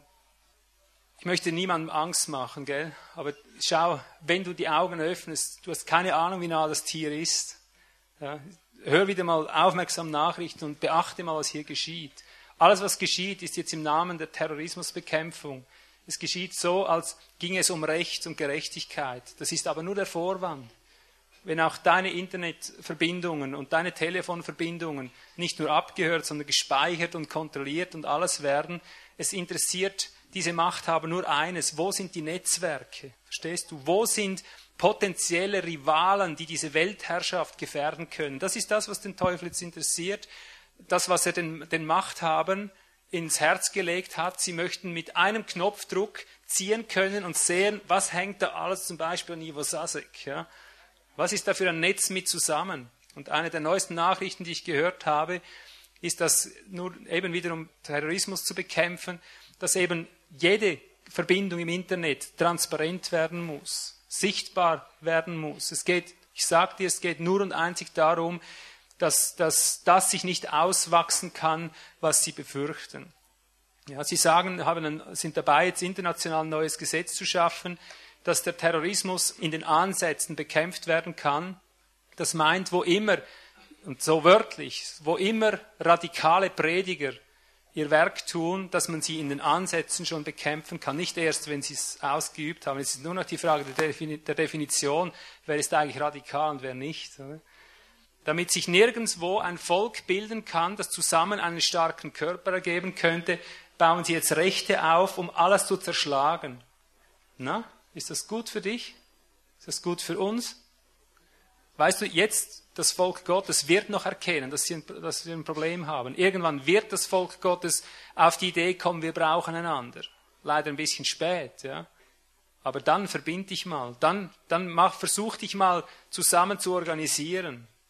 Wenn ein Gesetz da ist, das jede Form der Zusammenkunft verbietet, jede Form die irgendwo ein, ein Netzwerk darstellt, das ein, ein, Machtpotenzial in sich trägt, wenn das gesetzlich geahndet werden kann und, und zerschlagen werden muss, einfach weil ein Gesetz vorliegt, überleg dir mal, ob du dann noch etwas auf die Beine bringst, ob du dann noch eine, einen Volkskörper aufbauen kannst. Verstehst du, wovon ich spreche? Da bist du und ich, wir sind gefragt. Und dieses Tier, ich fasse es jetzt zum Schluss nochmal so zusammen, es hat nur ein Interesse, es will die Macht. Es will die Macht über dich, es will dir sagen, wie du zu glauben hast, wie damals eben, wie, wie, das war schon damals mit dem Standbild. Es will dir sagen, welchen Gott du anbetest, wie dieser Gott funktioniert, wie dieser Gott heißt. Und wenn du es nicht tust, bist du des Todes. Es will dir sagen, ob du einkaufen kannst oder nicht, wo du hingehst und wo nicht. Du wirst nicht mehr in den Flieger steigen können in jetzt kürzester Zeit, ohne dass dein Name registriert ist, und zwar in einem Fahndungsbüro, wo man Zugriff hat über dich, wo man sieht, wo bist du hingeflogen, wann hast du dich wo aufgehalten. Diese Kontrolle wird absolut werden. Alles im Namen der Terrorismusbekämpfung, aber wisse, es ist für dich geschaffen. Sei nicht naiv und denk nicht, es geht um den Terrorismus. Der Terrorismus ist dazu da, um dir an die Gurgel zu gehen, um dir dein Christentum auszutreiben, um dir das Christentum wegzunehmen, weil es sagt, es ist das Einzige, was, was legitim ist. Ist der einzige Weg zu Gott. Das muss jetzt aufhören, verstehst du? Und darum werden alle Christen noch aufwachen und ich fürchte, das ist der Grund, warum so viele Heilige, du so willst, fallen werden. Weil bis wir endlich begreifen, in welcher Schnauze wir uns befinden, ist der Zug längst abgefahren. Und ich sage, wenn du jetzt spürst, dass das die Welle ist, die jetzt ergeht, die Königsherrschaft Gottes ist nahe, dann sage ich, spring auf, spring auf diese Welle auf. Die Regentschaft Gottes ist nahe, der König des Friedens, das heißt sein lebendiger, aktiver Friede, sein aktives Leben ist hier, es regiert. Das, kann, das kannst du nicht mehr zerstören, wenn du das jetzt in dich aufnimmst und lernst, die Zeit, die noch verbleibt, in diesem Friedensstrom zu bleiben. Wir werden unvernetzt, wenn es sein muss, jetzt äußerlich gesehen, unvernetzt im selben Moment dasselbe tun, unvernetzt dieses Volk bilden, dass diese, diese Kraft auf sich trägt, dass diesen, wo dieser Bann ausgeht, wo Unantastbarkeit die Folge ist. Und wenn der Himmel genug lange gewartet hat und sieht, dass wir wirklich darauf bestehen, dass wir hier nicht untergehen, dass wir wirklich auf unseren Sieg bestehen und sagen, wir haben hier die Oberhand gegen dieses Tier. Wenn der Himmel endlich sieht, dass dieser Junge schreit hier nach, nach der Errettung, weil wir Errettung hier und jetzt und heute erwarten, nicht Verschonung, sondern Errettung, Unterwerfung, dann wirst du sehen, wenn hier der ganze Leib ruft, dann wirst du sehen, dass sich der Himmel öffnet und dass uns die Hilfe kommt, wie sie schon immer gekommen ist. Ja. Und dann wird der Herr mit seinen Heiligen in seinen Heiligen erscheinen und dich vor der Schnauze weg dann wirklich retten. Und dann wirst du sehen, was das für eine Rettung war. Dann wird plötzlich alles Wirklichkeit, was schon immer früher Sache war. Aber es wird die größte Errettung sein, die jemals stattgefunden hat, weil es der, der größte Gegensatz ist von Machtverhältnissen. So schlimm war es noch nie. Ja. Aber ich freue mich auf den Moment, wenn der Himmel sich öffnet und du denkst, meine Stunde hat geschlagen, du hast nur noch Tod vor Augen, du denkst, jetzt ist es aus und dann merkst du, wie dein Gebet, deine Erwartung sich erfüllen, wie das Volk kommt, wie sie treu gewartet haben und gesagt haben, endlich, endlich, endlich hast du es mal gepackt und hast begriffen, dass es deine Aufgabe war. Endlich hast du den Stab genommen des Glaubens und der Zuversicht und des Sieges und hast endlich gesagt, die Erde ist des Herrn und was sie erfüllt. Endlich hast du gesagt, heische von mir die Nationen. Endlich können wir kommen um das Ganze auszuführen, um das Ganze zu unterwerfen, um das Ganze zu richten, um das Ganze in einen Abschluss zu bringen. Endlich. Und sie werden dir die Hand schütteln und dir danken und du wirst ihnen danken. Sie danken dir, dass du endlich den Stab genommen hast und du dankst, dass sie endlich kommen, äh, gekommen sind, weil allein konntest du das nie. Wir brauchen Verwandlung. Wir brauchen Erneuerung. Also ich setze auf die Verwandlung, ich setze auf die Entrückung die jetzt schon begonnen hat, substanziell, die sich aber auswirken muss durch einen Weg bis hin zur ganzen Erlösung des Leibes, dass wir hier die Oberhand haben. Und all die anderen Dinge müssen wir dann nicht weiter erläutern, wie das abgeht. Das ist jetzt nicht an der Zeit. Ich sage nur, wenn der Friede sicher geworden ist in uns, wenn wir wissen, wem wir gehorchen, wenn wir unteilbar dem Leben verpflichtet sind, dann wird er seine Befehle geben, dann wird er das tun, was er durch seinen Leib getan haben will. Er tut es jetzt er tut es später und so wird er auch die Welt richten.